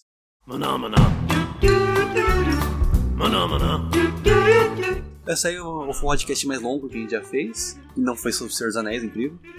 Espero que o podcast sobre o Senhor dos Anéis não seja tão longo assim, senão vaga- valeria mais a pena assistir o filme. Muito obrigado, gente, por ter escutado. Obrigada. Até o próximo episódio. Não se esqueça, siga a gente no Instagram, sim, arroba Cinema e Treta. E tchau! Manamana.